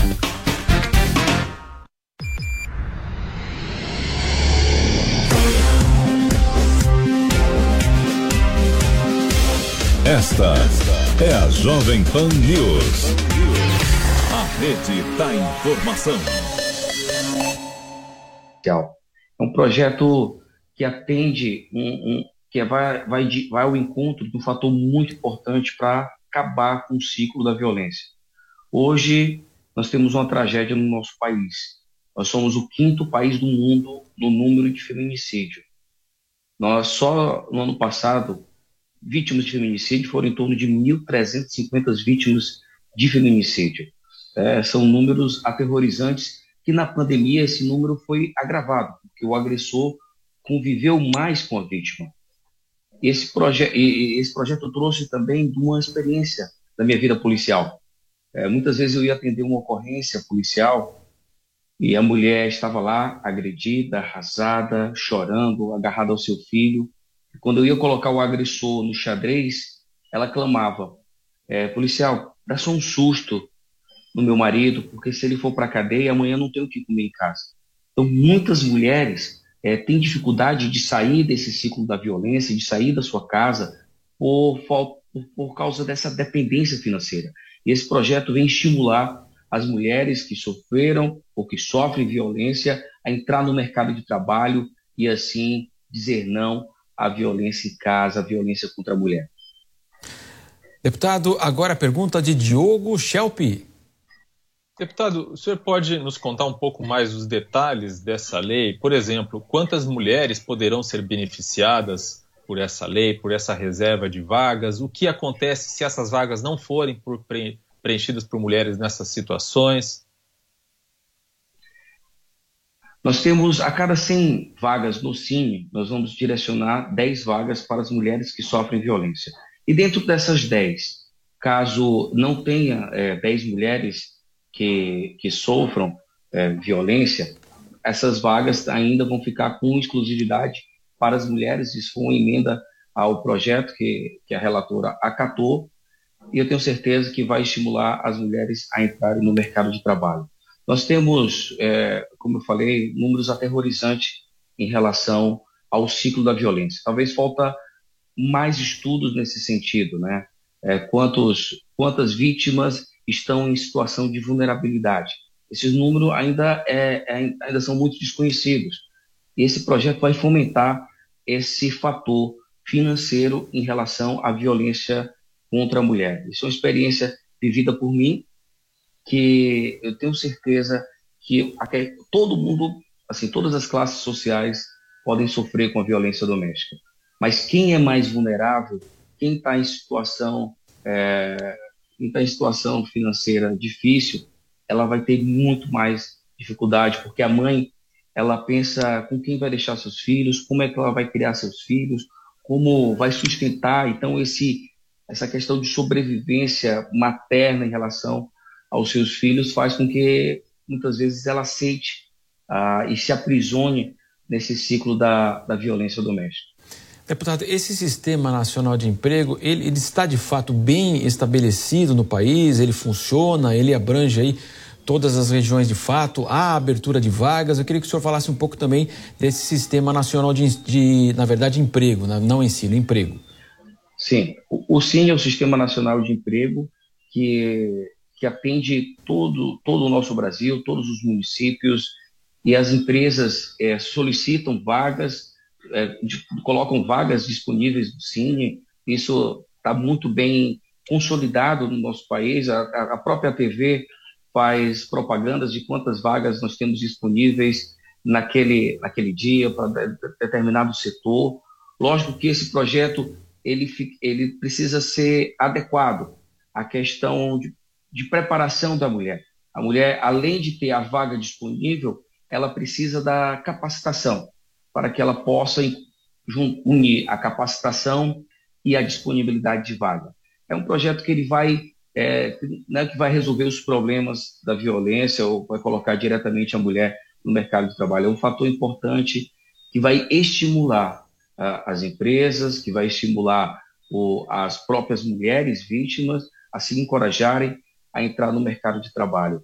Então, o CIND está muito consolidado, é, são centenas, milhares de empregos disponíveis é, no nosso país, em diversos municípios, mais de 5 mil municípios que nós temos, e agora, com a sanção presidencial desse projeto, o Cine vai entrar numa campanha para se adequar à sua parte administrativa, mostrar para as mulheres vítimas de violência doméstica que elas vão ter prioridade no, para alcançar um emprego, para que ela possa sair da casa do agressor e que ela possa criar o seu filho, que ela possa ser feliz, para que ela não aceite a violência. O feminicídio é uma, uma vivência policial, ele não acontece da noite para o dia. São muitas vezes são anos e anos de violência até chegar no estado mais grave que ela perder a sua vida. Então nós queremos incentivar que essa mulher saia de casa o mais rápido possível, que ela se é, tenha condições de se manter, criar o seu filho, a, que a medida protetiva na legislação passada nós conseguimos dar agilidade através do delegado de polícia, e nós estamos avançando. E nós temos que quebrar essa cultura de violência contra a mulher que é instalada no nosso país por meio da educação. Muitas vezes o, o, o marido já vem de uma casa com violência doméstica, ele acaba é, é, dando sequência nesse ciclo vicioso, danoso, que destrói famílias e que mata milhares de mulheres no nosso país. Diogo Schelpi. Deputado, também foi aprovado recentemente um projeto de lei no Senado é, que regulamenta, cria regras né, para formação e surgimento das delegacias especializadas de atendimento à mulher e também das patrulhas Maria da Penha. São projetos que se complementam com o seu, de que forma isso pode ajudar? Inclusive, eu tenho até uma emenda parlamentar para ajudar a nossa Ronda Maria da Penha, que do estado do Amazonas, que faz um, um brilhante trabalho. Essas rondas, elas cuidam das mulheres que têm medida protetiva. Ah, as mulheres que têm medida protetiva estão correm muito risco. O agressor é, muitas vezes saem, é, ficam planejando como voltar para casa, como atacar novamente a sua vítima. A delegacia especializada de mulher tem um atendimento diferenciado, porque, infelizmente, a criminalidade do nosso país é muito é muito elevada. É, você chega numa delegacia, você tem, na delegacia tem diversos crimes acontecendo, tem estupro, tem assalto, ah, tem briga de vizinho, e, e, e, a mulher já tem muita dificuldade de denunciar o agressor. Então, quando você tem uma delegacia especializada, especializada com psicólogos, assistente social, a mulher se sente mais acolhida e com, mais segura, se sente mais segura para fazer a denúncia e dar prosseguimento no caso de, da violência contra a mulher, muitas vezes de um atentado, em colocar o agressor atrás das grades. É, temos que usar é, a tecnologia também. Essas rondas precisam de, de incentivo para que a vítima tenha um acompanhamento policial. Hoje nós temos é, a questão do botão do pânico que precisa ser melhor adequado. Eu tenho uma sugestão, dei uma sugestão de projeto de lei que era colocar tornozeleira, tornozeleira eletrônica, pulseira eletrônica, para que o agressor que tenha que sofreu a medida protetiva, ele tenha essa tornozeleira, porque nós precisamos que os que os aparelhos se conectem.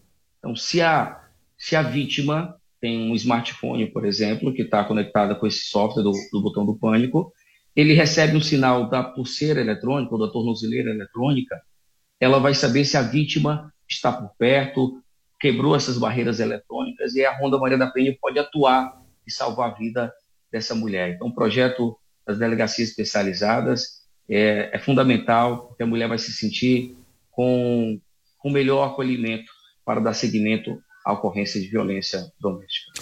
Nós recebemos aqui no Jornal da Manhã, segunda edição, o deputado capitão Alberto Neto. Deputado, muito obrigado aí pela participação aqui na programação e vamos aguardar então a sanção presidencial agora, portanto, do projeto do senhor. Até a próxima. Shelby Matos, foi um prazer estar aqui na Jovem Pan. Aproveitando, aproveito também agora na Câmara dos Deputados o projeto que cria uma pensão para as vítimas do feminicídio. Bom, momento oportuno, seria muito interessante também falar desse projeto, que foram mais de 2.500 crianças é, que sofreram por serem órfãos do feminicídio. Sim, vamos agendar então, deputado. Obrigado pela participação e, e até a próxima. Até a próxima.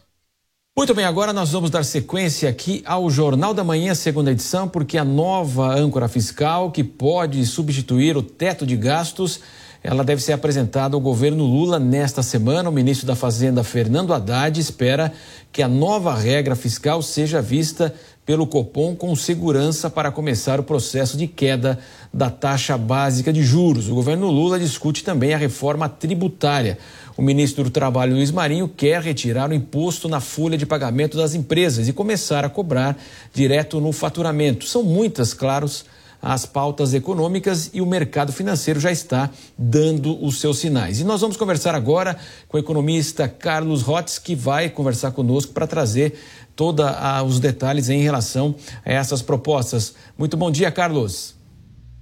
Bom dia, Marcelo. Tudo bem? Carlos, a gente tem falado praticamente quase que diariamente aqui no Jornal da Manhã, segunda edição. O comentarista Diogo Schelp está conosco também, vai participar da entrevista.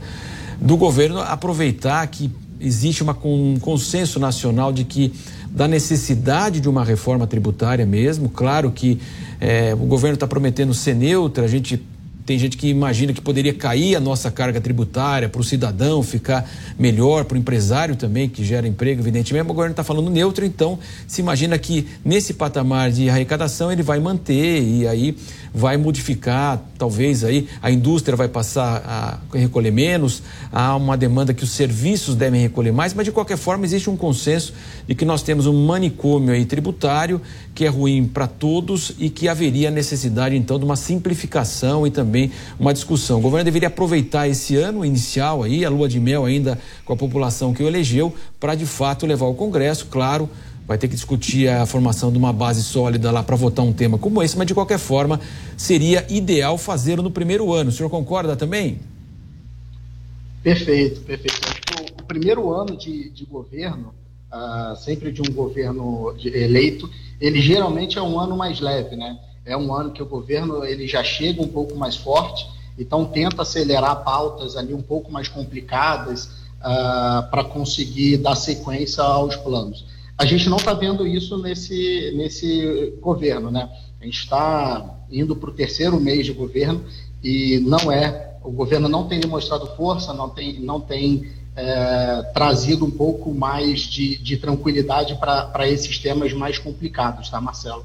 Ah, você comentou sobre a questão da reforma ah, tributária. Ah, o mercado ainda tem muitas incertezas sobre de que maneira isso vai, isso vai sair do papel né? O governo indo para. Tem até, também a questão do arcabouço fiscal, se o governo vai por uma linha uh, só de aumentar a arrecadação, se ele também vai conseguir controlar um pouquinho a, a, as despesas. E eu acho que o que corrobora muito essa, essa, essa dificuldade do governo é a própria fala do, do, Lira na semana passada, em que ele deixou muito claro de que o governo não tem voto para pautar é, reforma tributária hoje uh, na Câmara. Então, acho que isso daí também vem uh, junto com o, o, esforço do governo, não só em, em apresentar as ideias para o mercado, mas apresentar as ideias do mercado e, em paralelo, negociar nos bastidores para que elas sejam aprovadas. Né? Carlos, agora a pergunta do nosso comentarista, Diogo Schelp. Carlos, bom dia. É, dois temas aí relacionados à reforma tributária. Um deles é a questão da CPMF, ou o mesmo imposto com outro nome, algo que volta e meia era defendido pelo ex-ministro Paulo Guedes e que o atual eh, ministro disse que não vai entrar na pauta. E a outra é a possibilidade, como você vê essa possibilidade, de haver uma certa taxação dos super ricos, algo que muitas vezes é, se ouve aí na agenda, na, no programa político do PT. Tá. Uh, bom dia, Diogo. É, o, o Haddad está num evento hoje pela manhã em que ele já, mais uma vez, se, se posicionou contra a questão uh, de criação de novos impostos, até da, da CPMF. Eu acho que a reforma tributária como um todo, ela, ela precisa usar uma palavra que o Marcelo uh, trouxe muito bem, que é simplificação. Eu acho que a gente vive uma situação de carga tributária hoje no Brasil que ela é insana. Então, o fato de você simplificar isso, eu acho que é alguns passos ali à frente. Tá? Acho que já melhoraria bastante e aí a gente ganharia no sentido de fomento de economia, facilitador, e aí o aumento da arrecadação vem justamente por um crescimento e por uma atividade econômica um pouco mais robusta. Tá? Sobre a taxação dos ricos, acho que isso em lugar nenhum acaba sendo uma, uma, uma, uma solução. Vale lembrar que quando você aumenta o tributo uh, para uma classe um, um pouco mais, uma, mais, privilegiada em termos de, de, de, patrimônio, que muitas vezes é quem uh, cria uma empresa, é quem está ali na última linha de criação de, de, de, empregos, isso indiretamente prejudica a economia também.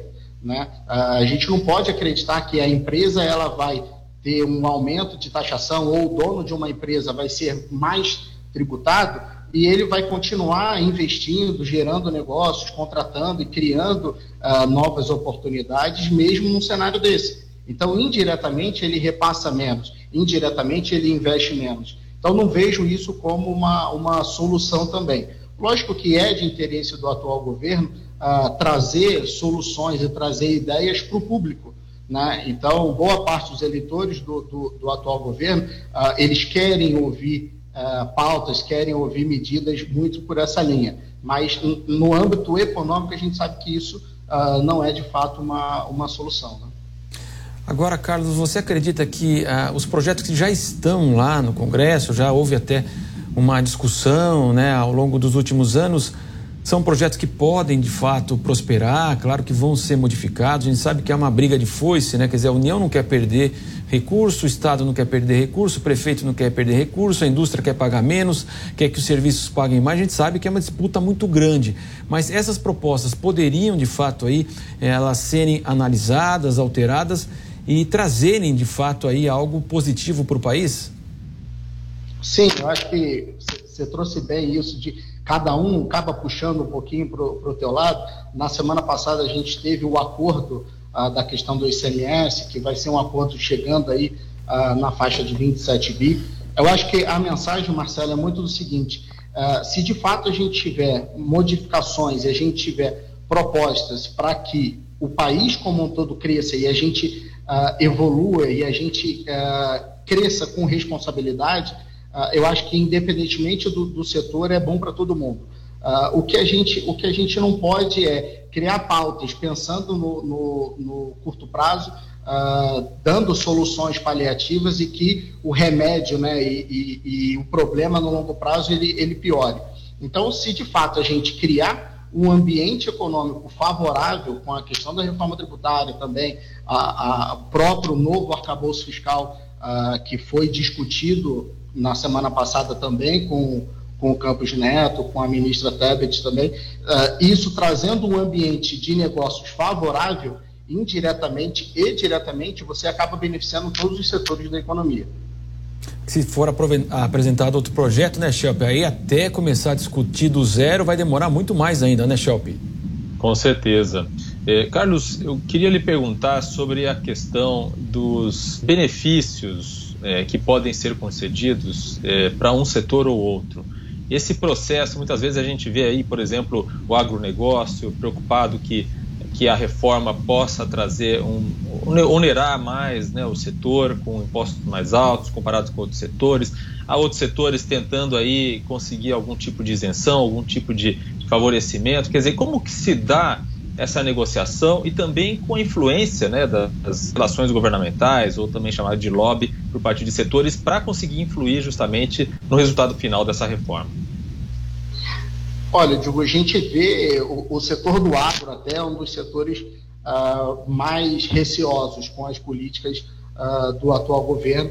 Acho que o, o governo até tentou, na, no sentido de reoneração do, do, combustível, o fato de ter deixado de fora, e não de fora, mas ter reonerado menos a, a questão do diesel, é para, de repente, minimizar um pouco o impacto e, e, e muita turbulência que está tendo de comunicação entre o governo e o setor do agronegócio. Uh, mas eu acho que to, toda, tudo, toda, toda negociação ela vai tentar, é, cada, cada, setor, né, cada segmento da indústria vai tentar puxar um pouquinho e diminuir o impacto para o teu lado. Eu acho que o, o, isso acontece não só no setor de serviços, tem acontecido é, de maneira negativa, né, a questão do, de, de aumentar a tributação pela exportação uh, do, do, petróleo em mais ou menos uns 9%, que na cabeça do governo é uma medida para quatro meses, mas existe um, um receio uh, real de que isso, se, se, isso continue por um período um pouco maior, porque a gente está conversando sobre o governo precisar diminuir gastos e aumentar a arrecadação. E eu não sei se daqui quatro meses, eu, eu nem acho que isso deve passar na Câmara, tá? Ah, quando, quando pautada. Ah, o próprio PL já, já se mostrou contrário a, essa, a, essa, a esse tributo. Ah, mas ah, o governo ele não vai, muito provavelmente não vai abrir mão de uma arrecadação, sendo que ele precisa de dinheiro.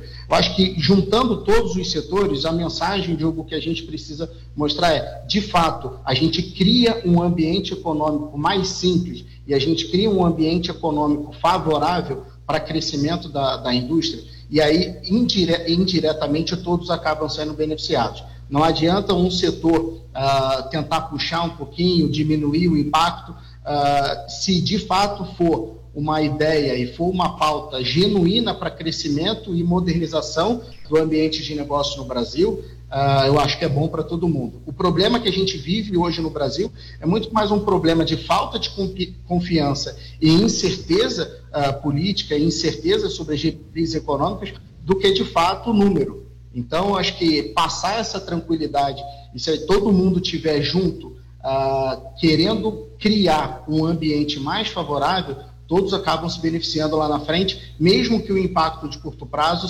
possa significar algo para algum setor específico.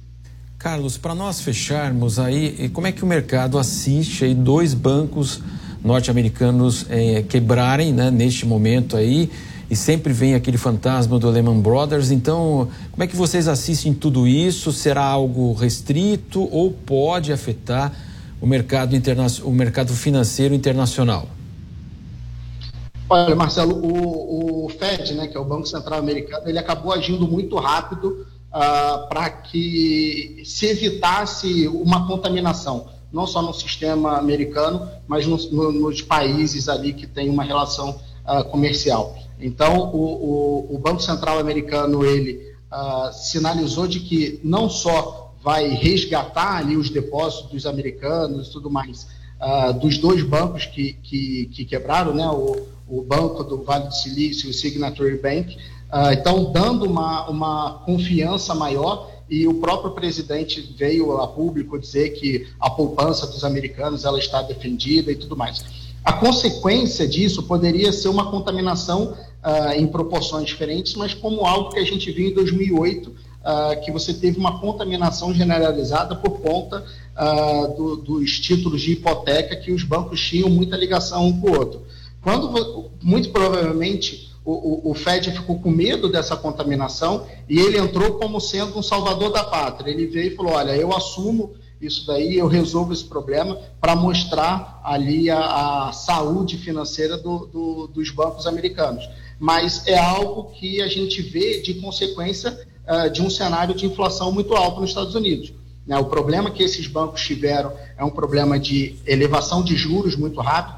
Aqui no Brasil, a gente teve uma taxa de juros uh, saltando de 2% para quase 14%, 13,75% que a gente tem hoje. Esse salto nos Estados Unidos foi numa magnitude menor, mas em proporções americanas é um salto de quase quatro vezes. Então tinha muito, tinha, tem muito banco que deixa a tua reserva, deixa o teu caixa é, em títulos de longo prazo que acabaram sofrendo por conta disso. Então você tem um aumento significativo de juros global, uh, para controle de inflação e uma atividade econômica cada vez mais fraca.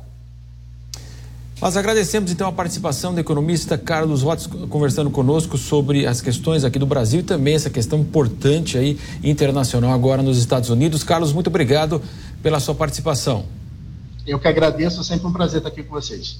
Prazer é nosso. Vamos dar sequência então ao Jornal da Manhã, segunda edição, porque o presidente da Câmara dos Deputados, Arthur Lira, participa hoje do seminário Liberdade de Expressão, Redes Sociais e Democracia realizado em Botafogo, no Rio de Janeiro, e Lira marca a presença durante a abertura do evento ao lado do presidente do Senado, Rodrigo Pacheco.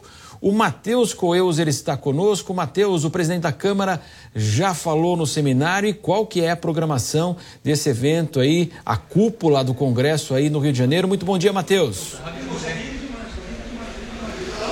Olá, Marcelo. Muito bom dia para você, a todos que nos acompanham aqui no Jornal da Manhã, segunda edição. Eu falo ao vivo aqui da sede da FGV em Botafogo, na zona sul do Rio de Janeiro, onde há poucos instantes começou esse grande debate falando sobre a democracia no âmbito digital.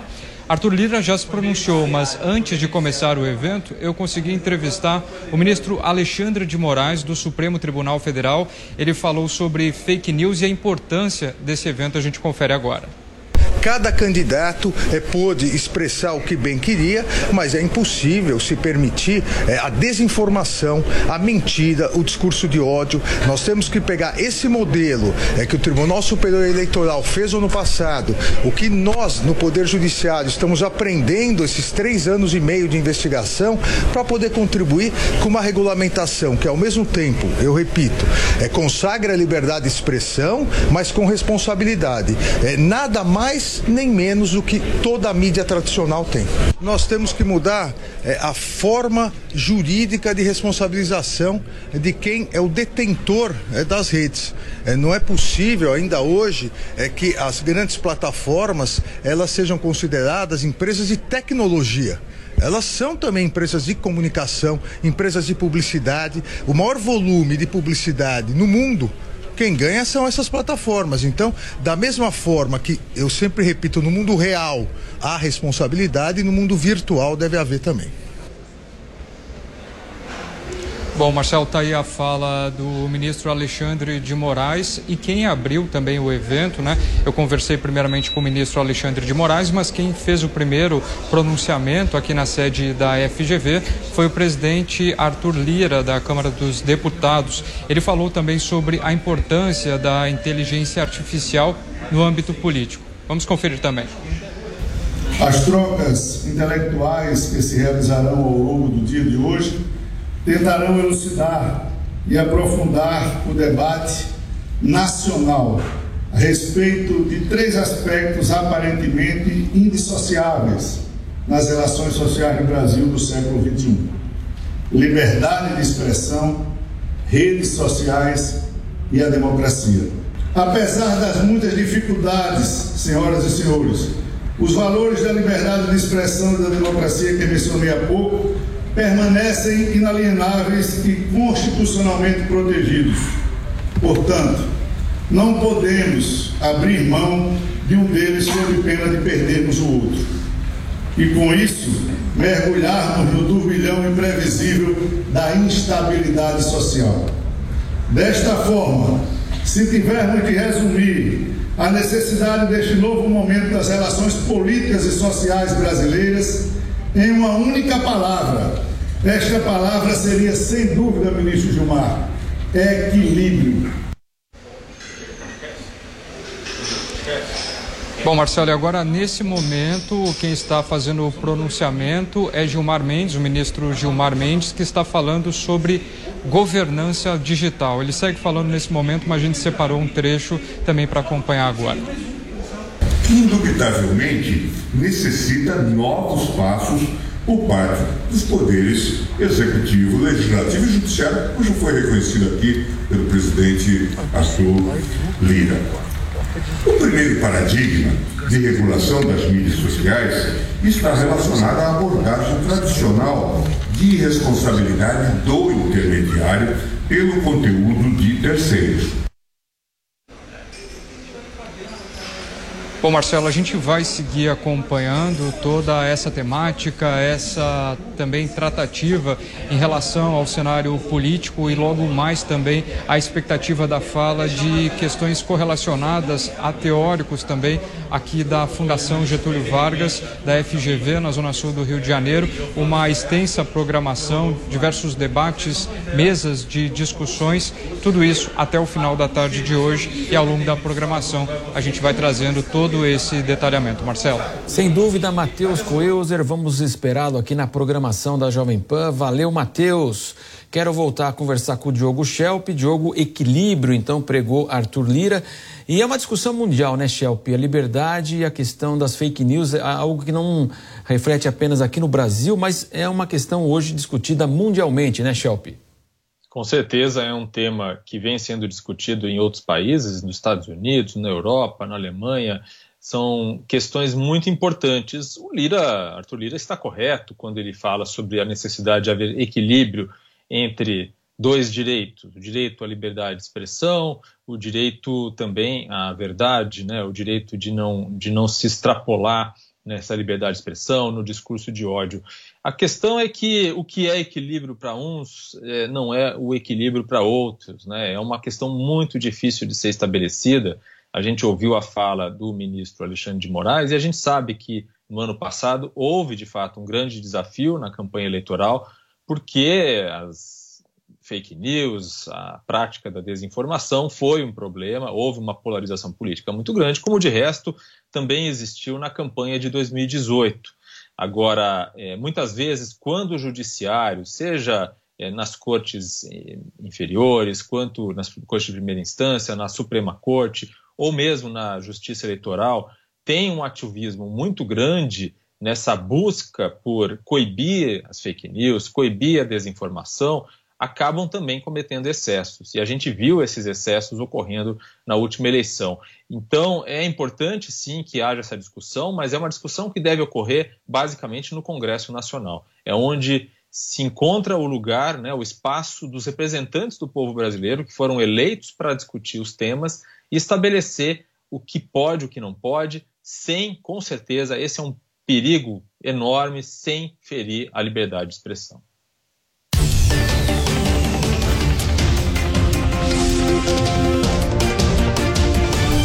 Futebol Jovem Pan.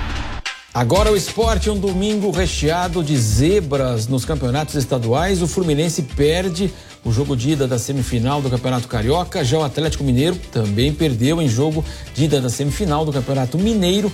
E para o Atlético em São João del Rei, hein? Acompanhe agora na reportagem do Guilherme Silva. A reta final dos estaduais segue a todo vapor. No Campeonato Carioca, o Volta Redonda venceu o Fluminense por 2 a 1 no jogo de ida da semifinal. Lelê e Pedrinho marcaram para o Voltaço, enquanto Nino descontou para o tricolor. Nesta segunda-feira, Flamengo e Vasco se enfrentam às nove e dez da noite no Maracanã, no outro confronto da Semi. Em Minas Gerais, o Atlético Clube bateu o Atlético Mineiro por 1 a 0. Jonathan marcou o gol solitário da partida. Já no Campeonato Gaúcho, os duelos da semifinal estão definidos. Caxias e Internacional, Ipiranga e Grêmio. Os encontros acontecem no próximo fim de semana. E claro, tudo dos estaduais e do futebol você acompanha aqui na Jovem Pan. E aqui em São Paulo, mais uma surpresa. O Corinthians empatou com o Ituano e foi eliminado nos pênaltis. Hoje será conhecido o adversário do Bragantino na semifinal do Paulistão. Acompanhe agora na reportagem do Kaique Silva. Naquela mesa tá faltando ele. Parafraseando o grande Nelson Gonçalves. Naquela mesa tá faltando ele. Ou melhor, no gramado da Neoquímica Arena estava faltando ele. A cabeça pensante, Renato Augusto.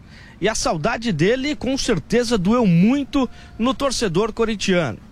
Sem Renato Augusto, sem o camisa 8 do Timão, Paulinho foi a solução encontrada pelo técnico Fernando Lázaro. E até deu certo o resultado. Corinthians saiu perdendo por 1 a 0, mas de cabeça, Paulinho deu números finais ao jogo no tempo normal. Nas penalidades, o goleiro do Ituano, Jefferson Paulino, foi o grande destaque. Com isso, a equipe do interior está classificada. E o Corinthians cai logo nas quartas de final do campeonato estadual. Depois do jogo, o presidente do Ilho Monteiro Alves falou sobre a eliminação. O trabalho que vinha vem sendo bem feito, o time vem evoluindo, fez grandes jogos, fez bons clássicos. Uh, infelizmente hoje não rendeu no primeiro tempo, acabamos tomando um gol, o segundo a bola não quis entrar, melhoramos. Uh, e dói muito, né? Dói muito pra gente, para todos aqui, pros torcedores, mas é um trabalho que tem, tem tudo para melhorar.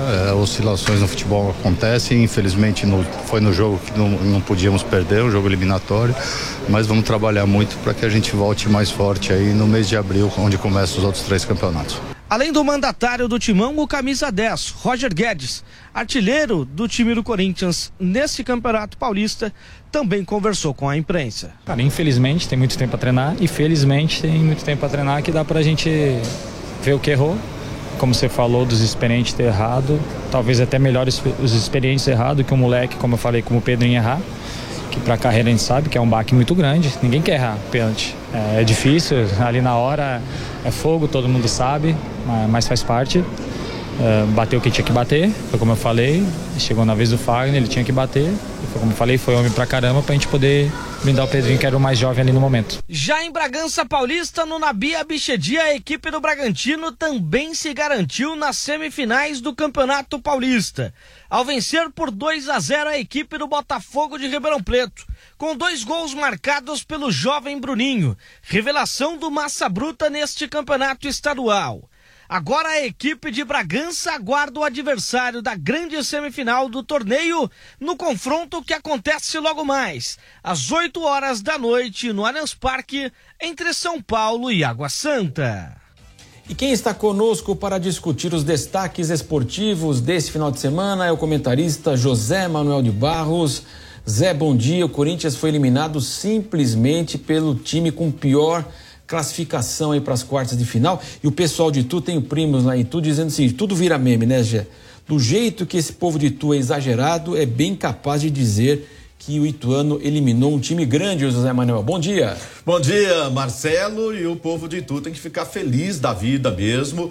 Ituano já foi campeão, já chegou a finais. É a equipe, quando chega, sabe como jogar uma partida decisiva de Campeonato Paulista, não resta a menor dúvida. Jogou a última rodada contra o Santos com forte risco de rebaixamento. Ganhou, atropelou o Santos para chegar a essa fase, as quartas de final jogou bem contra o Corinthians. A gente pode e vai encontrar muitos problemas, defeitos do Corinthians. Jogadores que precisavam decidir não jogaram bem a partida de ontem, mas a gente precisa reconhecer o bom jogo que fez o time de Itu. Fez uma boa partida, foi melhor no primeiro tempo. O Corinthians melhorou um pouquinho no segundo, mas tem essa tal da Renato dependência. Agora vamos combinar, né, gente? Para um clássico, para uma decisão, para um jogo mais forte contra um grande adversário, você pode reclamar ou levar em conta a ausência do Renato Augusto. Contra o Ituano, com todo respeito, né, o Corinthians deveria ter uma solução. O Paulinho entrou no lugar dele, fez um gol, tinha Maicon no banco, tinha outras opções. Talvez o Fernando Lázaro poderia ter escolhido melhor o substituto do Renato Augusto, mas não vem ao caso. Qualquer time do Corinthians em campo, diante de 45 mil torcedores, era obrigação vencer nos 90 minutos para passar. Não fez. E nos pênaltis, Fagner Fábio Santos, que é um dos melhores cobradores de pênalti do Brasil, e abriu a cobrança como deve ser, o melhor começo. Começou perdendo o pênalti. Méritos para o Jefferson, partidaça, herói, o goleiro da equipe do Ituano. E o Gil também perdeu a cobrança. E o duro que sobra para o treinador, para o Fernando Lázaro. Ele é novo, está chegando agora e tudo é avaliado e vai para conta dele. Então já havia uma ala, uma parte da torcida corintiana que não aceita um novato comandando o time, a pressão se torna muito maior agora. E o time vai ter tempo para se preparar para o Campeonato Brasileiro, para a Libertadores, para a Copa do Brasil, mas com certeza não era isso que o torcedor esperava, não. Zé, hoje nós temos uma cena inusitada, né? O São Paulo mandando uma partida decisiva no Allianz Parque, que é o campo do Palmeiras, contra o Água Santa. Quem vencer vai encarar o Bragantino, que ontem então derrotou o Botafogo de Ribeirão Preto por 2 a 0, Zé. Você lembra muito bem que era muito comum todo mundo jogar no Morumbi, né? Palmeiras, Corinthians, os grandes clássicos, Santos, os grandes clássicos eram no Morumbi, grandes jogos da Libertadores. É, essa, essas equipes mandavam os jogos no Morumbi. Aí houve uma ruptura, Algumas começaram a mandar jogos no Pacaembu, ou então, até mesmo em Barueri. Não é inédito São Paulo jogar. É, jogou já no antigo Parque Antártica, mas você tem que voltar muito no tempo para chegar lá. Na era moderna, vamos dizer, é realmente inusitado. São Paulo mandar um jogo no estádio do Palmeiras, na arena do Palmeiras. Mas por conta do show do, da banda Coldplay, da banda, da banda britânica, Coldplay, o São Paulo precisou arrumar um outro jogo, um outro local para jogar. Joga hoje e chegando à semifinal também manda no final de semana o seu jogo no campo do Palmeiras. Olha, um alerta para o São Paulo. Corinthians acabou sendo eliminado pelo Ituano. Contra o Água Santa, não se espera jogo mais fácil para o São Paulo, não. Ou seja, é jogo que pode ter dificuldade e o São Paulo que abra o olho, né? Eu tem, aguardo assim a classificação do São Paulo, acho que o São Paulo é favorito, mas não espero jogo fácil com tranquilidade não, viu Marcelo? Sem dúvida, que é, é, bom também que haja um entendimento entre a diretoria de Palmeiras, de São Paulo, a gente sabe a situação financeira, o São Paulo vai receber um bom dinheiro para abrigar os shows, como você falou, Zé, e o Palmeiras lá então agora faz esse acordo com o São Paulo, esse bom entendimento tem, deve marcar o nosso futebol, tivemos muitas desavenças no passado e agora é, sempre é melhor a conversa e também, claro que é, é uma questão financeira necessária para os clubes brasileiros. Duas coisas, Marcelo. É, exato, né, Zé? Duas coisas nesse ponto aí.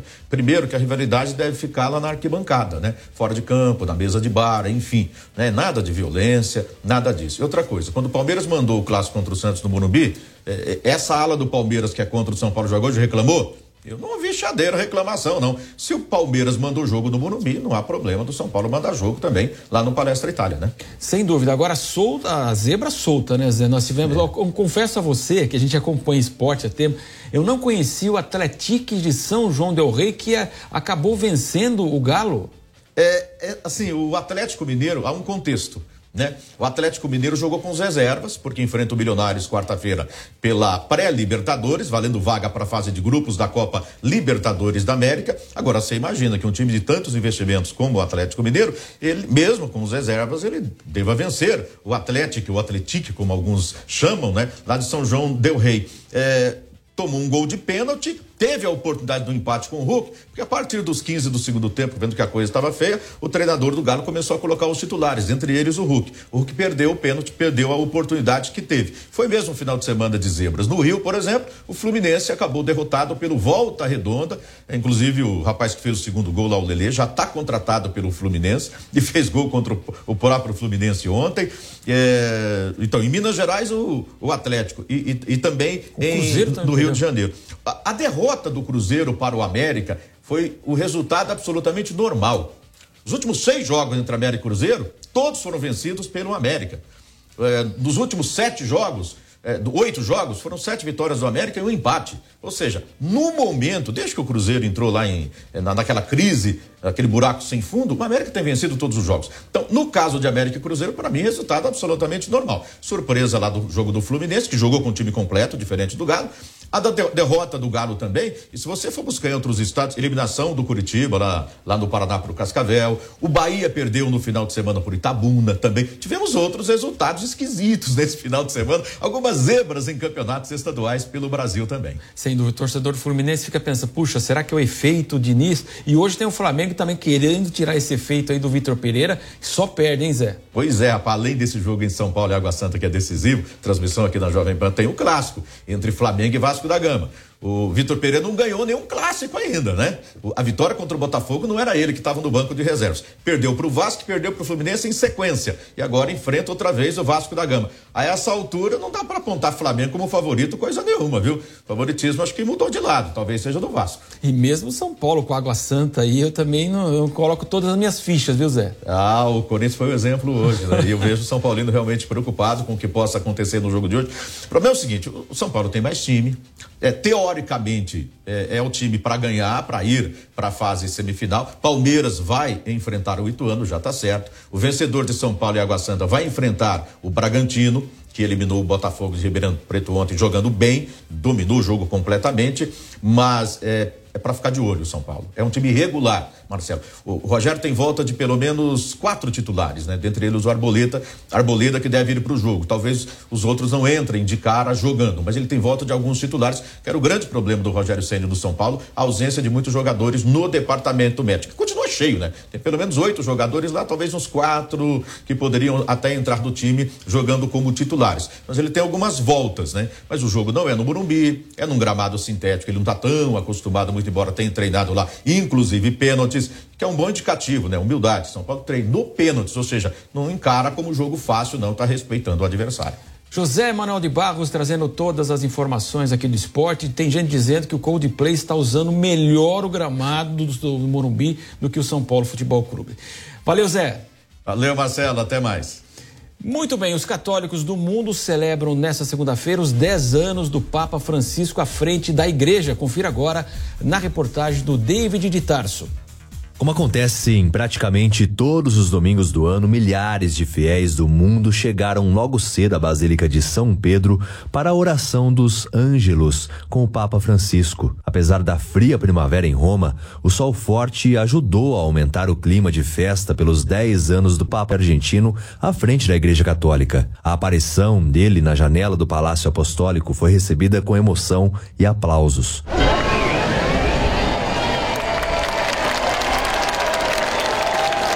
Na oração, Francisco refletiu sobre a sociedade atual, onde a pressa, a corrida ao consumo e, sobretudo, a indiferença geram aridez e vazio interior.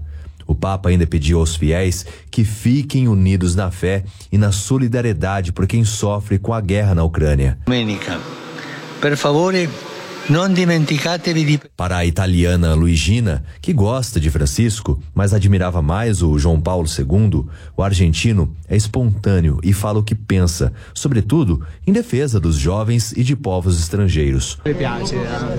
Che è spontaneo, dice quello che pensa. O padre Roberto diz que Francisco é um papa deste tempo, está dando o impulso que a Igreja Católica precisa, disseminando o bem para o futuro. Está seminando o bem para o futuro. O Papa Francisco completa hoje 10 anos de pontificado, período marcado pela popularidade entre os fiéis e também pela resistência feroz dentro da Igreja Católica a seus projetos de reforma. As mudanças promovidas por Francisco se materializaram em 2022, com a entrada em vigor de uma nova Constituição no Vaticano que reorganiza os ministérios e prioriza a evangelização. O Papa também renovou o setor financeiro da Santa Sé, criando em 2014 um secretariado de economia, além de implementar uma estrutura de investimento e ações anticorrupção. Mesmo com o precedente aberto pelo antecessor Bento XVI, Francisco garante que não pensa em renúncia, embora admita a possibilidade por conta de um possível cansaço extremo. Aos 86 anos, o Papa argentino tem dificuldades para se locomover e comparece aos eventos frequentemente em cadeira de rodas. Nesses 10 anos à frente da Igreja Católica, o Papa Francisco se destacou pelo combate à pedofilia, pela defesa da diplomacia. Em 2019, num dos gestos mais fortes de repulsa aos abusos dentro da igreja, o líder dos católicos expulsou o cardeal americano Theodore McCarrick, condenado por agressões sexuais a menores. O Papa também criou uma comissão consultiva para a proteção de menores, que acabou sendo integrada à Cúria. Nas 40 viagens ao exterior, Jorge Bergoglio deu mais importância às periferias, dando preferência nas visitas a países marginalizados do leste europeu e da África. Nessas idas, o Papa defendeu o multilateralismo e denunciou implacavelmente o comércio de armas. Também optou pelo diálogo com todas as religiões, especialmente com o Islã, como demonstrado em uma visita histórica ao Iraque em 2021. Em meio às celebrações por completar uma década de pontificado, Francisco prepara vários eventos importantes, como uma reunião de bispos no fim de 2023, que tem o objetivo de discutir o futuro da igreja. Na Argentina, cerca de duas mil pessoas se reuniram no sábado em frente à Basílica de Nossa Senhora de Luján para celebrar os 10 anos de papado do compatriota. O presidente esquerdista Alberto Fernandes também esteve presente e disse admirar Francisco pelos questionamentos feitos às desigualdades geradas, segundo Fernandes, pelo mundo capitalista. Es un Papa que se animó a cuestionar al mundo financiero, al mundo capitalista y a todas las desigualdades que eso genera. Os fiéis argentinos consideram que o Papa, de 86 anos, ainda precisa visitar o país. Alguns também pedem medidas mais firmes contra escândalos de abusos sexuais dentro da igreja. Muito obrigado pela sua companhia. Estamos encerrando o Jornal da Manhã, segunda edição. Mas, claro, fique sempre aqui na Jovem Pan. Uma ótima segunda-feira, uma excelente semana. Muito boa tarde.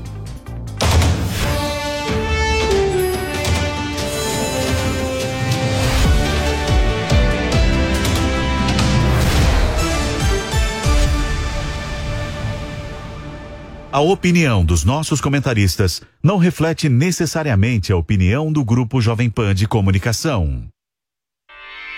Realização Jovem Pan News. Jovem Pan News. Todo dia você confere o melhor do humor, a música que você curte e informação com quem tem opinião de verdade. Mas nem sempre dá para escutar o programa que você quer no horário que passa, não é? Então acesse jovempan.com.br barra podcasts ou seu aplicativo preferido e leve a Jovem Pan onde for. A Jovem Pan tem um podcast certo para você. Notícias, esportes, entretenimento, tudo feito para você ouvir onde e quando quiser. Você quer ficar por dentro de tudo que acontece de mais relevante no cenário político e também econômico do nosso país?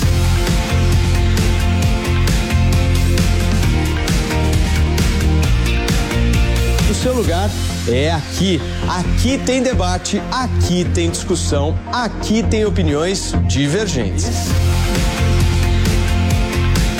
Esse é o nosso 3 em 1 a partir das 5 horas da tarde, ao vivo, na Jovem Pan News. Jornal da Manhã. Começando o Jornal da Manhã para todo o Brasil. Pânico. Paniqueira no ar, meus bebês, diretamente dos estúdios faraônicos da Panflix. Futebol. Aí vem Adriano, limpou, vai bater, marcado! Agora toda a programação da Jovem Pan está em um só lugar. Panflix, a TV da Jovem Pan, de graça na internet. Baixe grátis na App Store ou no Google Play. Panflix, assista onde estiver, na hora que quiser. Futebol na Jovem Pan. Um show de informação e opinião. Aqui, a mais vibrante transmissão com a palavra de quem faz o jogo e a emoção da bola rolando. Entre em campo na sintonia do melhor time de esportes do rádio brasileiro.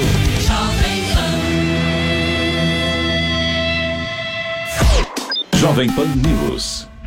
A Jovem Pan está com você em todos os lugares e em todos os momentos.